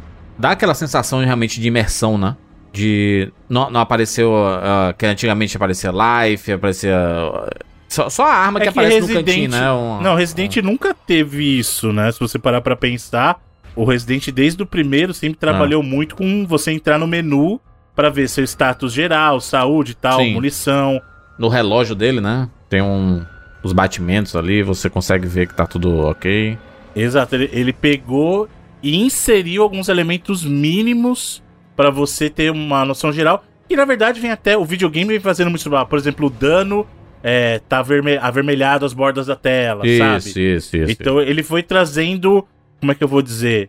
Elementos modernos de, de HUD, né? Em substituição à HUD direta que existe em jogos de videogame. de jogos de primeira pessoa mesmo, né? Que é o que ele tá. Exato, exatamente. E tipo assim, uma mudança que mecanicamente de boas, né? O jogo é bem competente, assim. Porque ele, ele é um jogo em primeira pessoa, mas ele não é um, um FPS, ele não é tipo, naquela cadência de tiro frenético, né? Ele ainda é um jogo bem cadenciado. A Monique até falou que não Sim. tem tantos inimigos e tal. É um jogo que o, o combate ele não é frenético, né? Ele é mais cadenciadão, assim. E aliás, também, né, Felipe? Tem, a gente tava até falando dos jogos que inspiraram, né, o Resident Evil 7, né? A Amnesia, o PT, Outlast. E esses jogos não tinham combate. Exato. E, nossa, amo Resident Evil 7 porque ele tem todo esse clima de Outlast, de não sei o quê. E ele tem o combate, porque era uma coisa que me irritava nesses jogos Amnesia, Outlast, tarará. Você não pode pegar na cadeira pra jogar no inimigo. Como que você não. É, é só você se sentir despreparado mesmo, né? A sensação É, que o tira o jogo quer te passar é só sapato, isso. sei lá, joga o sapato no cara, sabe? Qualquer coisa. E isso me irritava. Então, o fato de ter combate, eu acho. Ah, é a melhor coisa que tem. E é bom, é um combate bom de primeira pessoa. Assim. Uhum. Mas quando você enfrenta lá o Baker, que cara é imortal, e toda hora ele, Todos ele os provoca chefes são você. muito bons, cara. Muito legal. Não, e tem, e tem a provocação, né? Tipo assim, quer me matar, mas vai dar, atira. Atira na minha boca aqui, vai. E até em primeira pessoa, a dinâmica dos puzzles também é um negócio que também transportou muito bem pra essa mudança de câmera, né? E é e uma coisa também legal, né? Que a hora que você vai enfrentar ele naquela parte da motosserra, a primeira fala dele, a hora que ele pega a motosserra, é groovy, por causa do É. Ah, maravilhoso, gente. Resident Evil 7 é, é um neném. O que, o, o que é que a gente pode falar mais de história do jogo aí? Como que ela se liga lá na frente com as coisas da Umbrella e tal? Ah, tem o fato de que a, a, a, a gente entende mais a história da Mia, né? Mais pra frente a gente vai entender como que a Mia foi parar naquela casa, né? E o que, que vocês acharam dessa parte também, né? Do, do navio ali. Eu achei que a, a única coisa que a- o trecho do navio ele foi muito prejudicado pela batalha que a gente tem com o Jack Baker. Porque tem muita cara de batalha de final de jogo. final, né? É. E aí a gente. Ah, acabou. E aí daqui a pouco a gente tem a parte ali também do, do navio. Mas sabe qual é a sensação que eu tive na época que eu joguei? Que, de fato, aquela parte do, do Jack parece que acabou, mas acabou essa parte aqui que talvez você não identifique tão obviamente que é Resident Evil. E aí, do navio pra frente, é que essas conexões com o Resident Evil ficam mais claras, né? E até o jeito que o jogo é estruturado, ele lembra mais Resident Evil, ele lembra mais as partes já de você, sei lá, em alguma instalação da Umbrella mesmo, coisas mais abandonadas que ficam mais óbvios que eram coisas ligadas a armas bioterroristas e tal, esse tipo de coisa, sabe? Porque até na parte do, do você mata o Jack Baker ali, ele parece uma coisa muito removida ainda do resto de Resident Evil, né? Então é, para mim a sensação na época foi quase que isso, aqui acabou essa parte meio que nova, ba- basicamente, e agora a gente vai trazer pra você o, o Resident Evil, você você conhece mais assim essas conexões mais fortes com o resto da franquia, sabe? Acho que ele tem uma, essa, divis- essa divisão bem clara, assim, do- dentro do jogo. Até de um- uma questão de, de ambiência mesmo, de, de, de sensação, sabe? E é legal o flashback também com a, com a Mia ali na parte do navio, né? Que aí a gente começa a entender mesmo o que aconteceu ali, né? Então, eu, eu achei sensacional a gente poder jogar com ela nessa Aham. parte. E, e a gente vê que o relógio era dela, né? O relógio que o Ethan tá carregando ali. É um, é um jogo que é, ele meio que homenageia. Acho que é a, a década lá de, de 2010, que a gente pode dizer que foi a década do FPS, né? A década em que a gente teve tantos jogos no, no, no gênero FPS. Eu diria que no, de metade dos anos não, hein, 2000 pra Juras? cá. hum, Foi anterior, eu acho, que foi a, a do FPS, cara. mas, não, mas não será que foi da metade da anterior até mais ou menos a metade da, da década seguinte, ali de 2005 até 2015, talvez? Tenha sido Eu- o período que a acho- gente mais viu jogos de FPS. Foi. Eu acho particularmente que o Resident Evil 7, na verdade, é muito do que a gente viu, que a gente tá falando mesmo. Esses novos, o novo Survival Horror, sabe? Uhum. Esses jogos que a gente mencionou aqui. Porque mecânica, ele pode ser um jogo em primeira pessoa, mas mecanicamente ele não, não se comporta como um FPS, entendeu? A gente comparar ele a um FPS é é a mesma coisa que dizer que qualquer jogo que botou a câmera em primeira pessoa automaticamente vira um FPS. Mas esse é, né? Não, não é um não, FPS. é bem pô. diferente, pô. É muito diferente, cara. Não, mas em diversos momentos você tá metendo a bala lá em todo Não, mundo, atirando bazuca e tudo Não mais. tá metendo bala, assim. sabe? Exato. É porque não tem tentando tanta bala, mas você é quando você pega a arma, você Exato, é esse o ponto. A diferença é assim, num jogo de FPS, Inclusive, vários momentos Você- você, você, você escolhe não atirar e sair correndo. É até melhor, exato. É esse o ponto. No jogo de FPS, você vai meter bala Pois então e... você. Pois então ele é só um FP. Não é Não, essa. ele é um então. jogo em primeira Ele, ele é em pessoa. primeira pessoa. A câmera Uma coisa é você dele- falar que Portal é FPS, caralho. É, então, Portal, você vai falar que lá o The Vanish of Edith Finch é um FPS, você vai falar Você misturou dois que... jogos aí, é Vanish of Ethan Carter. É. É Ethan Carter, né? Putz, eu misturei os dois. Criou o próprio jogo. É, exatamente. É o Vanish of Ethan Carter e o... É porque eu quis citar os dois numa frase Isso, só, é, entendeu? tá certo. Os dois são em primeira pessoa. Aí você vai falar o... Caramba, o de puzzle lá, mano, o... Não, Portal, que a gente falou. Não, não, o outro, mano, do puzzle bonito lá, artístico, mano, fugiu o nome. Ah, The Witness. O The Witness. vai falar que The Witness é FPS também, entendeu? Só porque tá em primeira pessoa não quer dizer que é um FPS, pô. É, mas assim, eu acho que Resident Evil ainda entra um pouco, né? Porque Eu acho que tem entra momentos de, de ação ali também, né? Ele tem Na parte final, momentos. você soltando granada no- nos bichos lá, cara. é FPS ali, cara. É aquela parte do final ali que você tem que correr com o Ethan. E, que é, na verdade, é, verdade- é- é o verdadeiro final boss ali, né? Tem os dois É. é, mofado obeso, que aí você tem que subir a escada e eles É. ficam vomitando em você. Ali é, é bem caótico e é bem. Eu acho que é o momento FPS da É coisa. um né? momento blockbuster, né? É. Mas é que tá, você ter segmentos de um, de um gênero não vai categorizar o jogo inteiro como isso. Senão o, o Final Fantasy VII é um jogo de corrida de moto. Não, mas eu acho que eu entendi o que o. Não, é um jogo de corrida de chocobo. Eu acho que é um, é um survival horror FPS, gente. Pelo amor de Deus. Exato. Que ele tem momento de tiro, você atira em primeira pessoa. Se você não atirasse, aí beleza, não, não é um shooter. Existe uma, car uma carga de falar Se que for só com é a um faca, FPS. beleza. Aí não seria não chuta mesmo. Existe É, eu uma tô carga feliz. diferente quando você fala que um jogo é um FPS, assim. Ele é um. Você imagina na, é- na época. Ou nos, nos clássicos lá, igual a gente mencionou Doom, Quake. Ou COD, né? ou Murinho. Duty, Battlefield, essas coisas. E ele não é, É, nenhuma dessas duas coisas, assim. Então. Exato, é. É, eu, eu discordo, mas enfim. Os DLCs que saíram pra Resident Evil 7. Putz, tem um que eu nunca joguei, mas eu acho ele fantástico, que é o que você joga só. Que ali, aí não é FPS, que é só na porrada. Sim, esse, esse modo mão. é FPS pra caralho. Gente, não, odeio esse, essa DLC. Eu gosto muito a de uma ideia a- dela é genial demais, porra. O cara resolve tudo no soco. Nossa, Tem joguei uma. pra caralho esse DLC, mano. que ela chama Quarto, que ela é totalmente a vibe do livro barra filme Louca Obsessão, do Stephen King, Olha aí. que é... Você é o cameraman lá daquela equipe, né, dos Sewer Gators, e aí você tá deitado na cama, preso, e aí a Margaret Baker até traz comida pra você, só que é uma comida podre, nojenta. E ela tá toda carinhosa, olha, eu trouxe uma comidinha pra você. E aí você se recusa a comer, ela começa a gritar com você. Puta, é muito e irado, xinga, e sai batendo pé. Tipo Kathy Bates mesmo, assim. Tanto que a, a dubladora se inspirou na Kathy Bates pra fazer a Margaret Baker. É, a Sarah Coates, maravilhosa. E aí, é, quando ela sai do quarto, você tem que descobrir um jeito de sair dali. E aí você tá. Você, você se solta. E aí você começa a encontrar maneiras, né? Você vai resolvendo puzzles. Só que, por exemplo, toca um relógio, toca um despertador. Você tem que arrumar tudo igualzinho como tava antes de você deitar. E você tem que se prender, porque ela, ela entra na sala, no quarto, e ela fica olhando, procurando o que, que tem de diferente. Uhum. E aí ela te mata. Se ela encontra uma coisa diferente, ou às coisa vezes ela não te é. mata, mas ela te dá dano, né?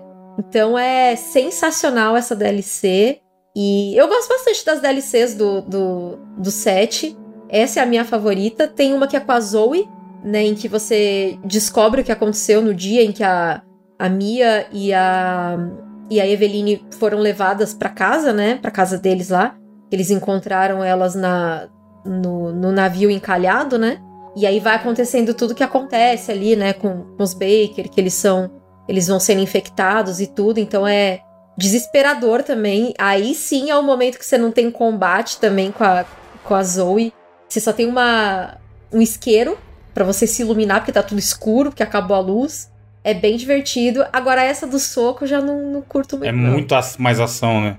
Ai, eu fico tonta! Porque em primeira pessoa e você metendo soco nos mofados. E daqui a pouco você pega uma luva biônica. Aí eu falo, não, por quê? Por que tá fazendo isso comigo? É o sabe? 6, pô. Pra quem gostava do Resident 6 aí, ó. Doideiras. E, a- e a- e aquele do Chris? O Not, Not, Not a Hero. Not a Hero. Pô, a- o Not a Hero, ele é legal, mas eu acho que, que ele acabou sendo muito superficial. Eu acho que eles podiam ter explorado muito mais essa ligação da BSAA com a Umbrella. Aí a gente achou que ia vir pro Village, né? Essa ligação da BSAA com a Umbrella e também não veio. Eu só achei ela mal aproveitada. Mas é, é interessante também, né? Você, você enfrenta o Lucas e eu achei bem, bem legal também. A, a forma que ele fica provocando o Chris também, chamando ele de Ele Christopher. fica o tempo todo falando merda no ouvido, né? É. Eu achei E bem essa legal. é bem mais tiro pra caramba mesmo, né? É, e aí e tem outros um tipos de mofado lá armas que e fica tal. regenerando. Ai, que é um mofado branco, tem uma munição especial pra ele. Bem tensa. É na DLC que tem aquele jogo de 21 do, do inferno lá? É, também. Bom, Você faz nossa, com o Lucas joguei. também. Joguei muito. Pô, a a parte do Lucas no, no jogo principal é foda também, né? É Jogos mortais jogos total, né? mortais, é, putz, com é muito Coringa boa. total, né, mano? É o muito Lucas. Não, ali é diretamente, você não tem nem como falar que não foi É. influenciado ali. Não É tem muito legal. Caraca, só referência a cinema, né? Se você pensar aí, eu... Mas é bebeu né? muito, né? Sim. Pronto, agora já vou falar. Você pensar bem, o Resident Evil 7 é um filme. E, o- e o, e o 8, ele é referência de todos os outros jogos da franquia. Cada hora é uma coisa, uma parte. E outros jogos também. Em outro momento a gente vai falar do Resident Evil 8 aí. É, as vendas foram boas de Resident Evil 7? Foram bem Qua- boas. quase tanto 12 milhões que, de cópias hoje em dia. Porra. É, superou. É, assim, que hoje a, a divisão que a Capcom faz é meio esquisita, né? De, É. de jogos é, dos mais vendidos. Mas o 7 ele virou um, um dos mais vendidos da franquia. Tecnicamente, ele é o mais vendido, segundo a Capcom, né? Porque, mas, É, por exemplo, Por versão única, É. né? Tipo, a versão da geração em si. Mas não é tão única, porque ela conta, por exemplo, a versão de PlayStation 5 e Xbox Series na mesma da, da, da, da antiga, né? Mas, por exemplo, Resident Evil 6, se você pegar lá somado a versão do remaster e a antiga, ele, ele chega Passa. perto. não, acho que não passa, acho que o 5 é que passa, né? Porque ele tem três versões. Teve aquela Gold Não, e o Edition 2 também. né? E o 2 o dois só que é foda que são dois jogos completamente diferentes, né? Não, Tipo assim, se você pegar a versão do PlayStation 1 e, e, e comparar com a do remake, nem, nem dá pra somar mesmo, porque não são os mesmos jogos, né? Não é um remaster, né? Tipo, realmente dois jogos completamente diferentes, assim. É que a Capcom ela meio que separa por geração, né? Digamos assim. E aí fica meio uma conta meio esquisita, É. né? Porque se você for somar tudo, o 5 e o 6 venderam mais. Mas não dá pra negar o, o fenômeno que o 7 foi. Eu acho que o 6 até que não, mas é muito parecido, assim. Mas o 5 É, passou. E eu acho que o 4, depois do remake, também passou, né? É, eu não sei, é porque o 4 ainda tem um tempo ainda pro remake vender muito ainda, né? Então, assim. É, dos últimos números que, ele, que, que eu vi aqui, tinha o 5, de todos, se for somar versões cross, é, cross geração, né? O 5 é o mais vendido ainda. Aí o 4 vinha logo em seguida. E aí depois o 7. É, se for somar tudo, sim. Né? Mas é, eu, eu prefiro que esteja no topo de vendas. e aí, independentemente de como que a Capcom soma, eu prefiro ter Resident Evil 7 e Resident Evil 2 Remake no topo do que o 5 e o 6. É, que é o que ela tá botando, que ela, ela mesmo bota, né? No, no ranking. A Capcom é uma das poucas empresas, inclusive, parabéns toda vez aí que eu vou falar disso, porque é uma das pouquíssimas empresas que faz esse tipo de coisa. E todo semestre lá, todo período fiscal, eles estão atualizando o número de vendas dos seus jogos e, tipo assim. É fácil mostrar quando tá alto assim, né, filho? Mas não é, cara, eles, eles, eles. Mas não é só alto assim, eles, vend, eles registram todos os jogos que venderam mais de um milhão de cópias, tem registrado lá nesse ranking, sabe? Jogo desde o começo dos anos 90, assim.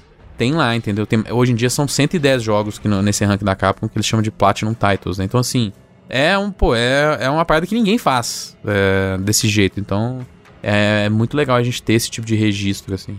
Caraca, eu, eu, eu perguntei na maior inocência do mundo, Resident Evil 7, ele é realmente o mais vendido da história de Resident Evil? Doideiro. É isso que a gente Se falou. você Tecnicamente. considerar a versão É. Da geração. Né? Versões isso. isoladas. né? Tecnicamente, a Capcom considera ele o mais vendido por isso. né? É, em questão de geração, né? Eles separam por. É porque o PS4 e PS5 é quase que a É, mesma geração é. no momento, né? É. Por isso que acho que eles unem o, o Exato. 4 e o, o PS4 e PS5 na. é, e, e Xbox também, né? É, o Series e o One. É que, também. é que não dá pra somar, tipo, Resident Evil 2 do PlayStation 1 É, eu com Resident que Evil não dá. 2 O remake, Remake, que Eu entendeu? também acho que não, não tem nada a ver. Exato. Posso não, somar, faz mano. sentido.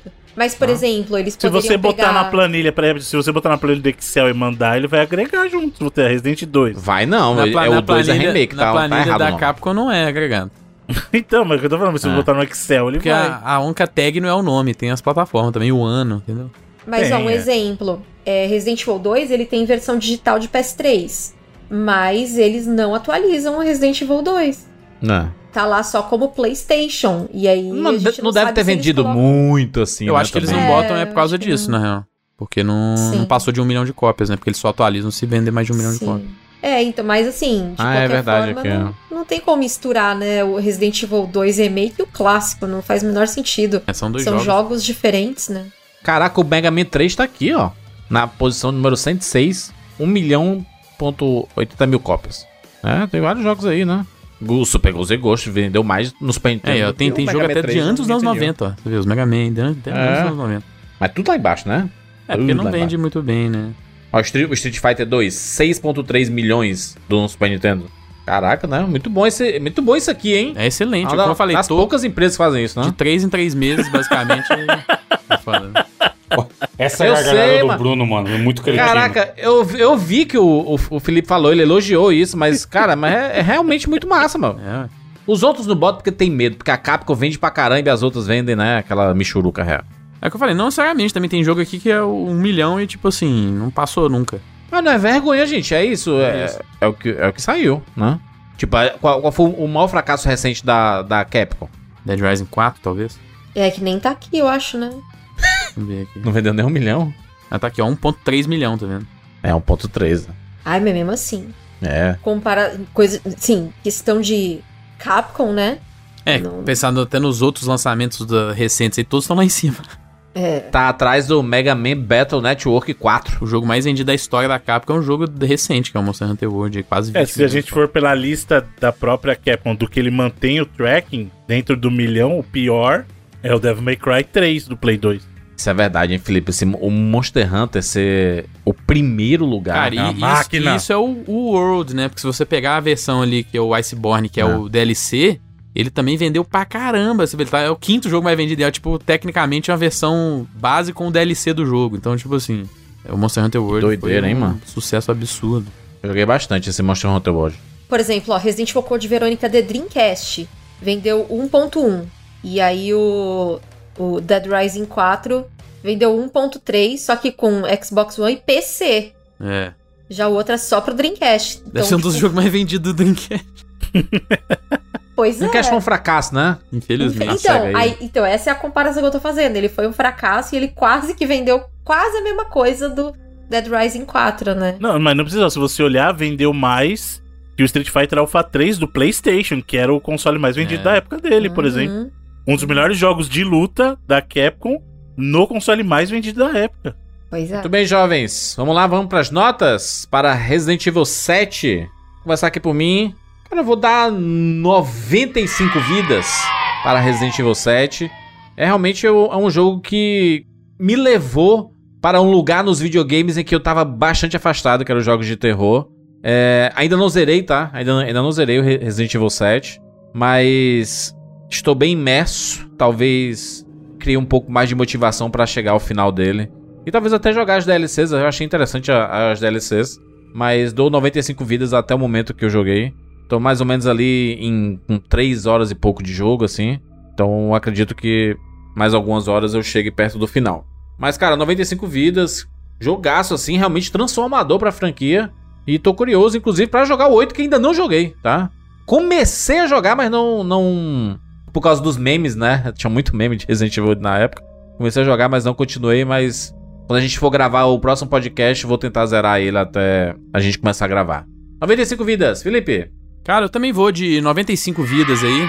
É engraçado porque às vezes, quando você ouve a galera falar de Resident Evil 7, a gente não ouve tanto apreço desse nível, mas é porque talvez tenha sido o fato deles fazer parte daquele ano, um dos anos mais mágicos dos videogames, que foi 2017, né? Saiu o que, Felipe? Qual foi o jogo do ano 2017? Ah, Breath of the Wild, Mario Odyssey, O, o mesmo de 23, Persona né, você tá dizendo? 5, é What Remains of Edith Finch, jogo que a gente mencionou aqui, pra mim é um jogo incrível, Nier Automata, Cuphead, é, teve muita coisa de muita qualidade naquele ano, né?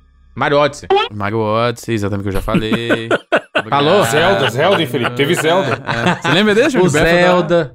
Ô, Bruno, Bruno. Destiny 2. Cara, cara, a gente teve em 2017 um Uncharted que foi pouquíssimo falado, que é excelente, que é o The Lost Legacy. É um jogo muito A gente muito nunca bom. falou no 99 vidas, inclusive. Nunca falou, e é um jogaço, assim. E teve um jogo, Baita de um jogo. dos meus jogos favoritos da vida, que é o Prey também, mas esse aí ninguém fala nunca. E o Sonic época, Mania? nem- É 2017 também, Sonic Mania? 2017, Caramba, aí, ó, Sonic tá vendo? É Mania. muito foda. Teve- 2017 foi um ano absurdo mesmo. E o Resident Evil 7 foi um jogo de janeiro, né, daquele ano. Então, acho que. Pra algumas pessoas ele ficou um pouco esquecido, mas cara, eu nunca fui uma pessoa tão do Resident Evil até o Resident Evil 7, assim. Eu não tinha, por exemplo, tudo bem que era talvez efeito da, da pirataria na época, mas eu nunca tinha comprado um jogo de Resident Evil no lançamento até o Resident Evil 7. Era uma coisa assim que, ah, uma hora eu jogo esses jogos aí, ou não jogava, por exemplo, que foi o caso é, do 5 e no 6 na época, né? Eu, eu não joguei esses jogos. Eu só fui jogar, por exemplo, o 6 eu só fui jogar porque a gente foi gravar. Então, assim, os, aí com o 7 isso mudou pra mim, porque é um jogo excelente, excelente, excelente. E desde então, a Capcom, pra mim, acertou em todos aí. O próprio Village é um que tem umas galera que torcem o nariz, eu acho um jogo foda pra caramba também, eu gosto muito dele. E essa mudança da Capcom começou com Resident Evil 7. Como eu falei, durante um, um períodozão do jogo ali, ele tenta tanta coisa nova que às vezes você nem lembra que ele é um Resident Evil, né? Mas ele tem esse espírito e ele resgatou essa franquia de uma forma impressionante. Então, 95 vidas aí é extremamente justo para esse jogo. Evandrilson, Cara, eu dou 95 também, mas mais pelo, pelos outros jogos de Resident que eu joguei depois que o 7 saiu. E aí eu acabo comparando, dando a nota agora em. Alguns deles são 99, né? Exato, tipo assim, se a gente gravasse talvez na época que o 7 saiu e o 7 era o último, talvez eu daria 99. Mas depois de ter jogado o remake do 4 e principalmente o Village, que é um. dá pra chamar um 7.2, que na minha visão é um 7 melhorado, aí eu acho que ele é 95 mesmo, sabe? Tipo, ele tem.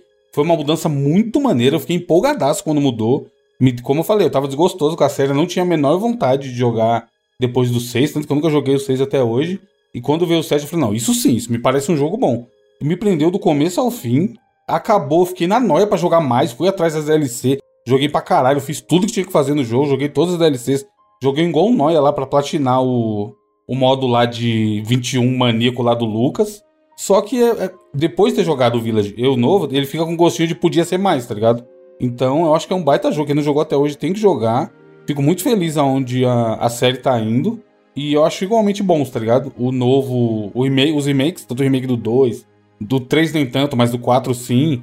Quanto o, o 7 sendo em primeira pessoa e o Village sendo em primeira pessoa, sabe? Eu acho que é uma série que tá em boas mãos. E sempre que tem um Resident, eu vou estar tá ali pra conferir, saca? Porque tá, nos últimos não tá decepcionando. É muito gostoso toda a experiência de jogar um Resident do começo ao fim hoje em dia. vai, Monique.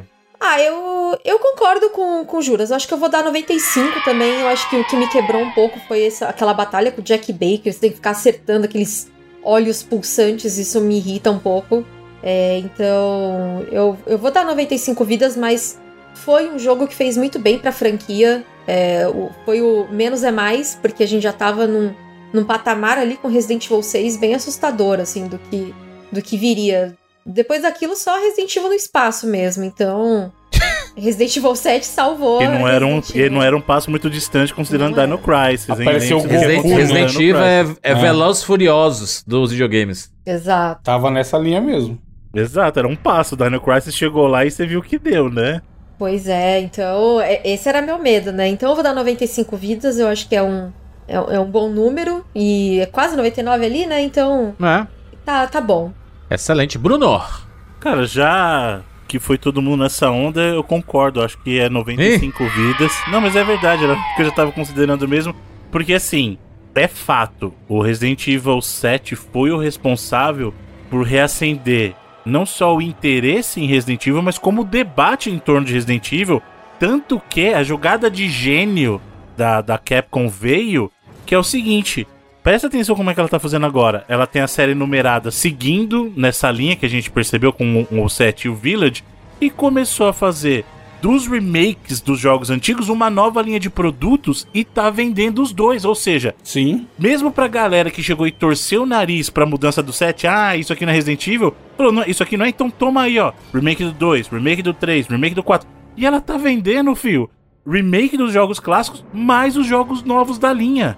Tá entendendo a jogada genial que fez? E teve sim uma atitude muito corajosa, como eu falei. Você pegar um jogo numerado, uma sequência numerada da franquia e fazer tantas mudanças de uma vez só, quando o mais seguro, entre aspas, seria vamos fazer um spin-off e testar, foi uma, uma atitude muito corajosa. E o jogo é muito bom. Eu era um dos caras que eu tava meio assim, hum, vamos ver como é que o Resident vai chegar com essa proposta. E o jogo paga. O jogo paga. Você vai lá e ele te entrega.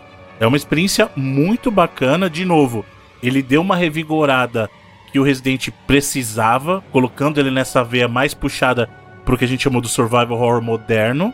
E ainda assim, pra galera das antigas, que nem nós, toma os remake aí. E os remakes são, são em- neles modernos também, em vários sentidos, assim. São jogos. Por isso que eu falo, eles são, eles são jogos novos mesmo, assim, né? Uhum. Até o 4, cara, que ele. Ele é o gap mais perto ali do lançamento do, do original pra ele. ele é bem diferente do original também, assim. Então, a Capcom tem um mérito muito grande mesmo nesse trabalho que ela fez esse, todos esses anos. E de, ter desenvolvido vários desses jogos em simultaneidade, porque não. A gente ter esse tanto de Resident Evil um atrás do outro não, não é eles acabam um, começam o outro, né? Eles já vão fazendo. É. É, tá em com paralelo, equipes é. diferentes e tal. E todos, a, a grande maioria, o 3 foi o único que foi um jogo que, inclusive, que teve um, um processo de terceirização um pouco maior, que a galera talvez não tenha gostado tanto, assim. Que foi corrido, né? Porque eles viram o sucesso do 2 e o 3 meio que foi um produto. Apressado, Na né? real, ele foi, ele foi feito por uma outra developer, né? É, uma grande parte dele, assim. E aí a Capcom mudou, inclusive que era developer tal, que faria o remake do 4 também, a Capcom mudou isso depois. Mas é. Foi meio que essa. Foi o único, assim, que teve um. Talvez uma inconsistência. Mas não dá pra falar nem que é um jogo ruim também. Longe disso. É, mas é, realmente os caras merecem esse sucesso, esses números que a gente tá falando aí, Uhum. por conta disso, né? Monique, valeu pela participação mais uma vez. Muito obrigada, gente, pelo convite, né? Sempre um prazer gravar com vocês aí. Então, precisando é só chamar. Nossa, eu já. Eu já tô em, sei lá, acho que mais de 10 edições, né, de Resident Evil aqui com vocês. 12 edições, né? se Nossa, pensar. é, pois é. Então, muito obrigada aí. E é nóis. Podem me chamar sempre pra falar de Resident Evil, que é um assunto que eu gosto muito e gosto muito de gravar com vocês. Então, brigadão, gente. Monique, você completou mais de 10 anos participando do, do 99 Olha aí, Vidas. Caramba. Meu Deus. Nossa, a medalhinha, né? Subiu ali o, o troféu, né? 10 anos. Achievement. Foi demais. Valeu, Monique. Valeu, Você pode gente. encontrar a Monique aí, redes sociais, Resident Evil Database, né? é, YouTube, Twitter, em todos os lugares. Né? Live, lives constantes de Resident Evil. Com certeza. É isso aí, gente. Então, só Valeu. me seguir nos lugares tudo aí. Obrigada. E é, o YouTube tá meio complicado, então me sigam sim nas redes sociais. Na Twitch, né? Na Twitch fazendo lives aí também, também. também. Eu tô fazendo umas reprises agora na Twitch, né? Que eu chamo de reprises, então também colar lá também. Quando não tinha nada pra fazer, às vezes eu tô passando umas reprises lá, e aí a minha. A, a Mone do passado que lute, que trabalhe por mim, que eu já. Do passado trabalhou muito, então vai Tá trabalhar certo. mais um pouco. É isso aí. Muito bem, muito bem. Fechamos aqui mais um 99 Vidas. Segue a gente no arroba 99 Vidas no Twitter. Ou se você está ouvindo esse podcast no Spotify, deixa seu comentário lá, tá? Quando você comenta, ele vai pra tipo uma caixinha em que a gente tem que liberar manualmente. Não vai automático, mas a gente libera todos os comentários, exceto aqueles que, né, Exceto os pau no cu. Ofendem. que, que ofendem nós, ofendem né? De graça. E você pode deixar seu comentário também no 99vidas.com.br. Aí já é o comentário liberado direto. E aí, Exceto quando não, exceto se quando... você for o Michael Jackson. Exatamente. Se você for meu coisa, não tem como, né? Cadê o Michael Jackson? Nunca mais e o apareceu, né? banimento por IP, Ué, você acha que Ah, não, não, pega? não tem como, ele apareceu. Ah, muito bem, fechamos? É isso, nos encontramos na próxima semana. Tchau.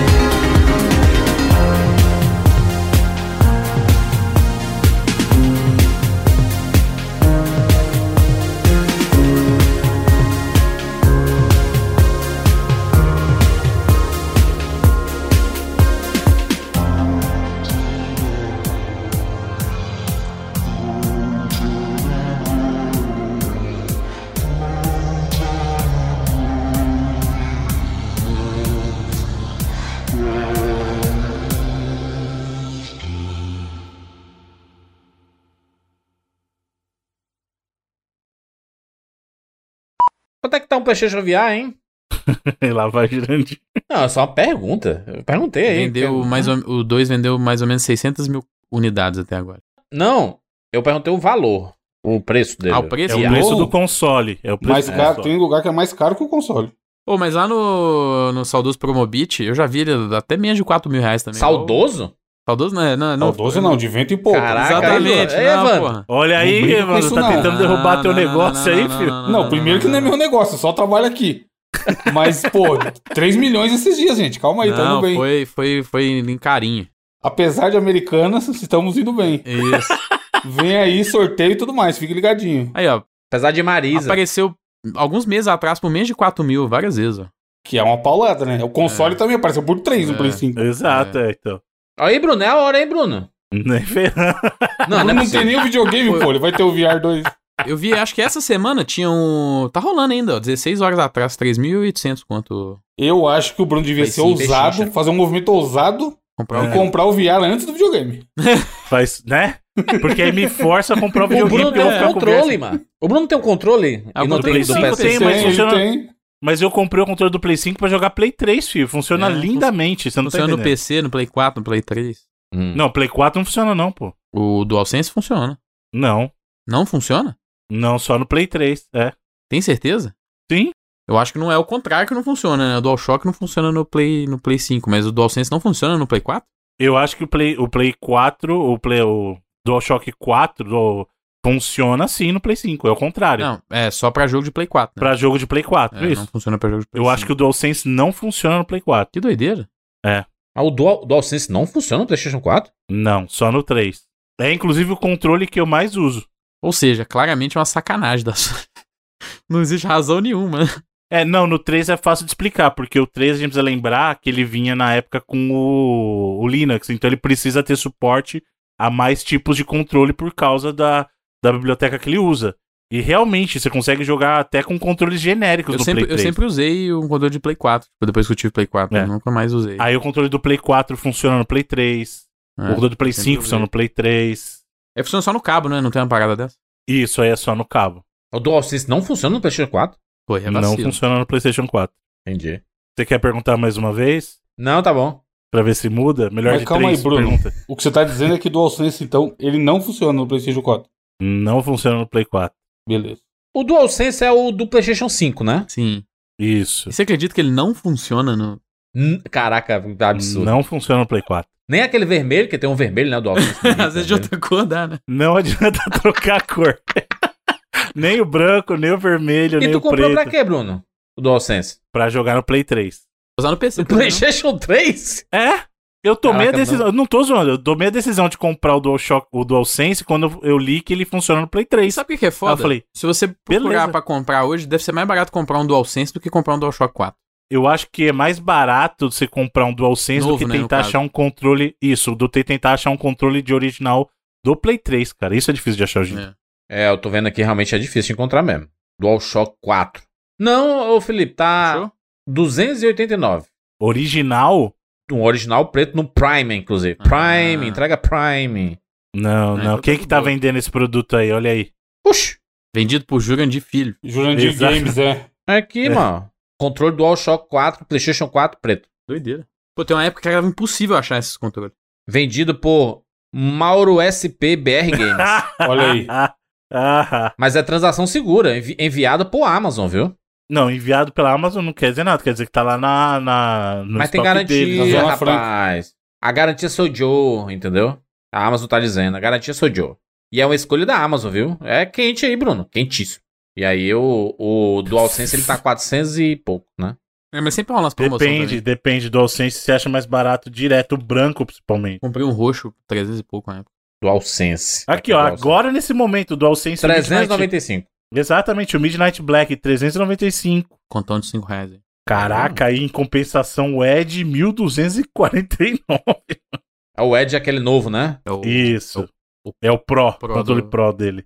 Nossa. Tem diferença esse Edge aqui, hein, mano? Tem. Enfim, enfim. Os controles são adaptáveis, tem... ele tem. Papo aleatório, né? Papo tem aleatório demais. 800 reais de diferença. Dito isso, ó, já apareceu por 2,49 do AllSense. No saudoso, aí, Felipe.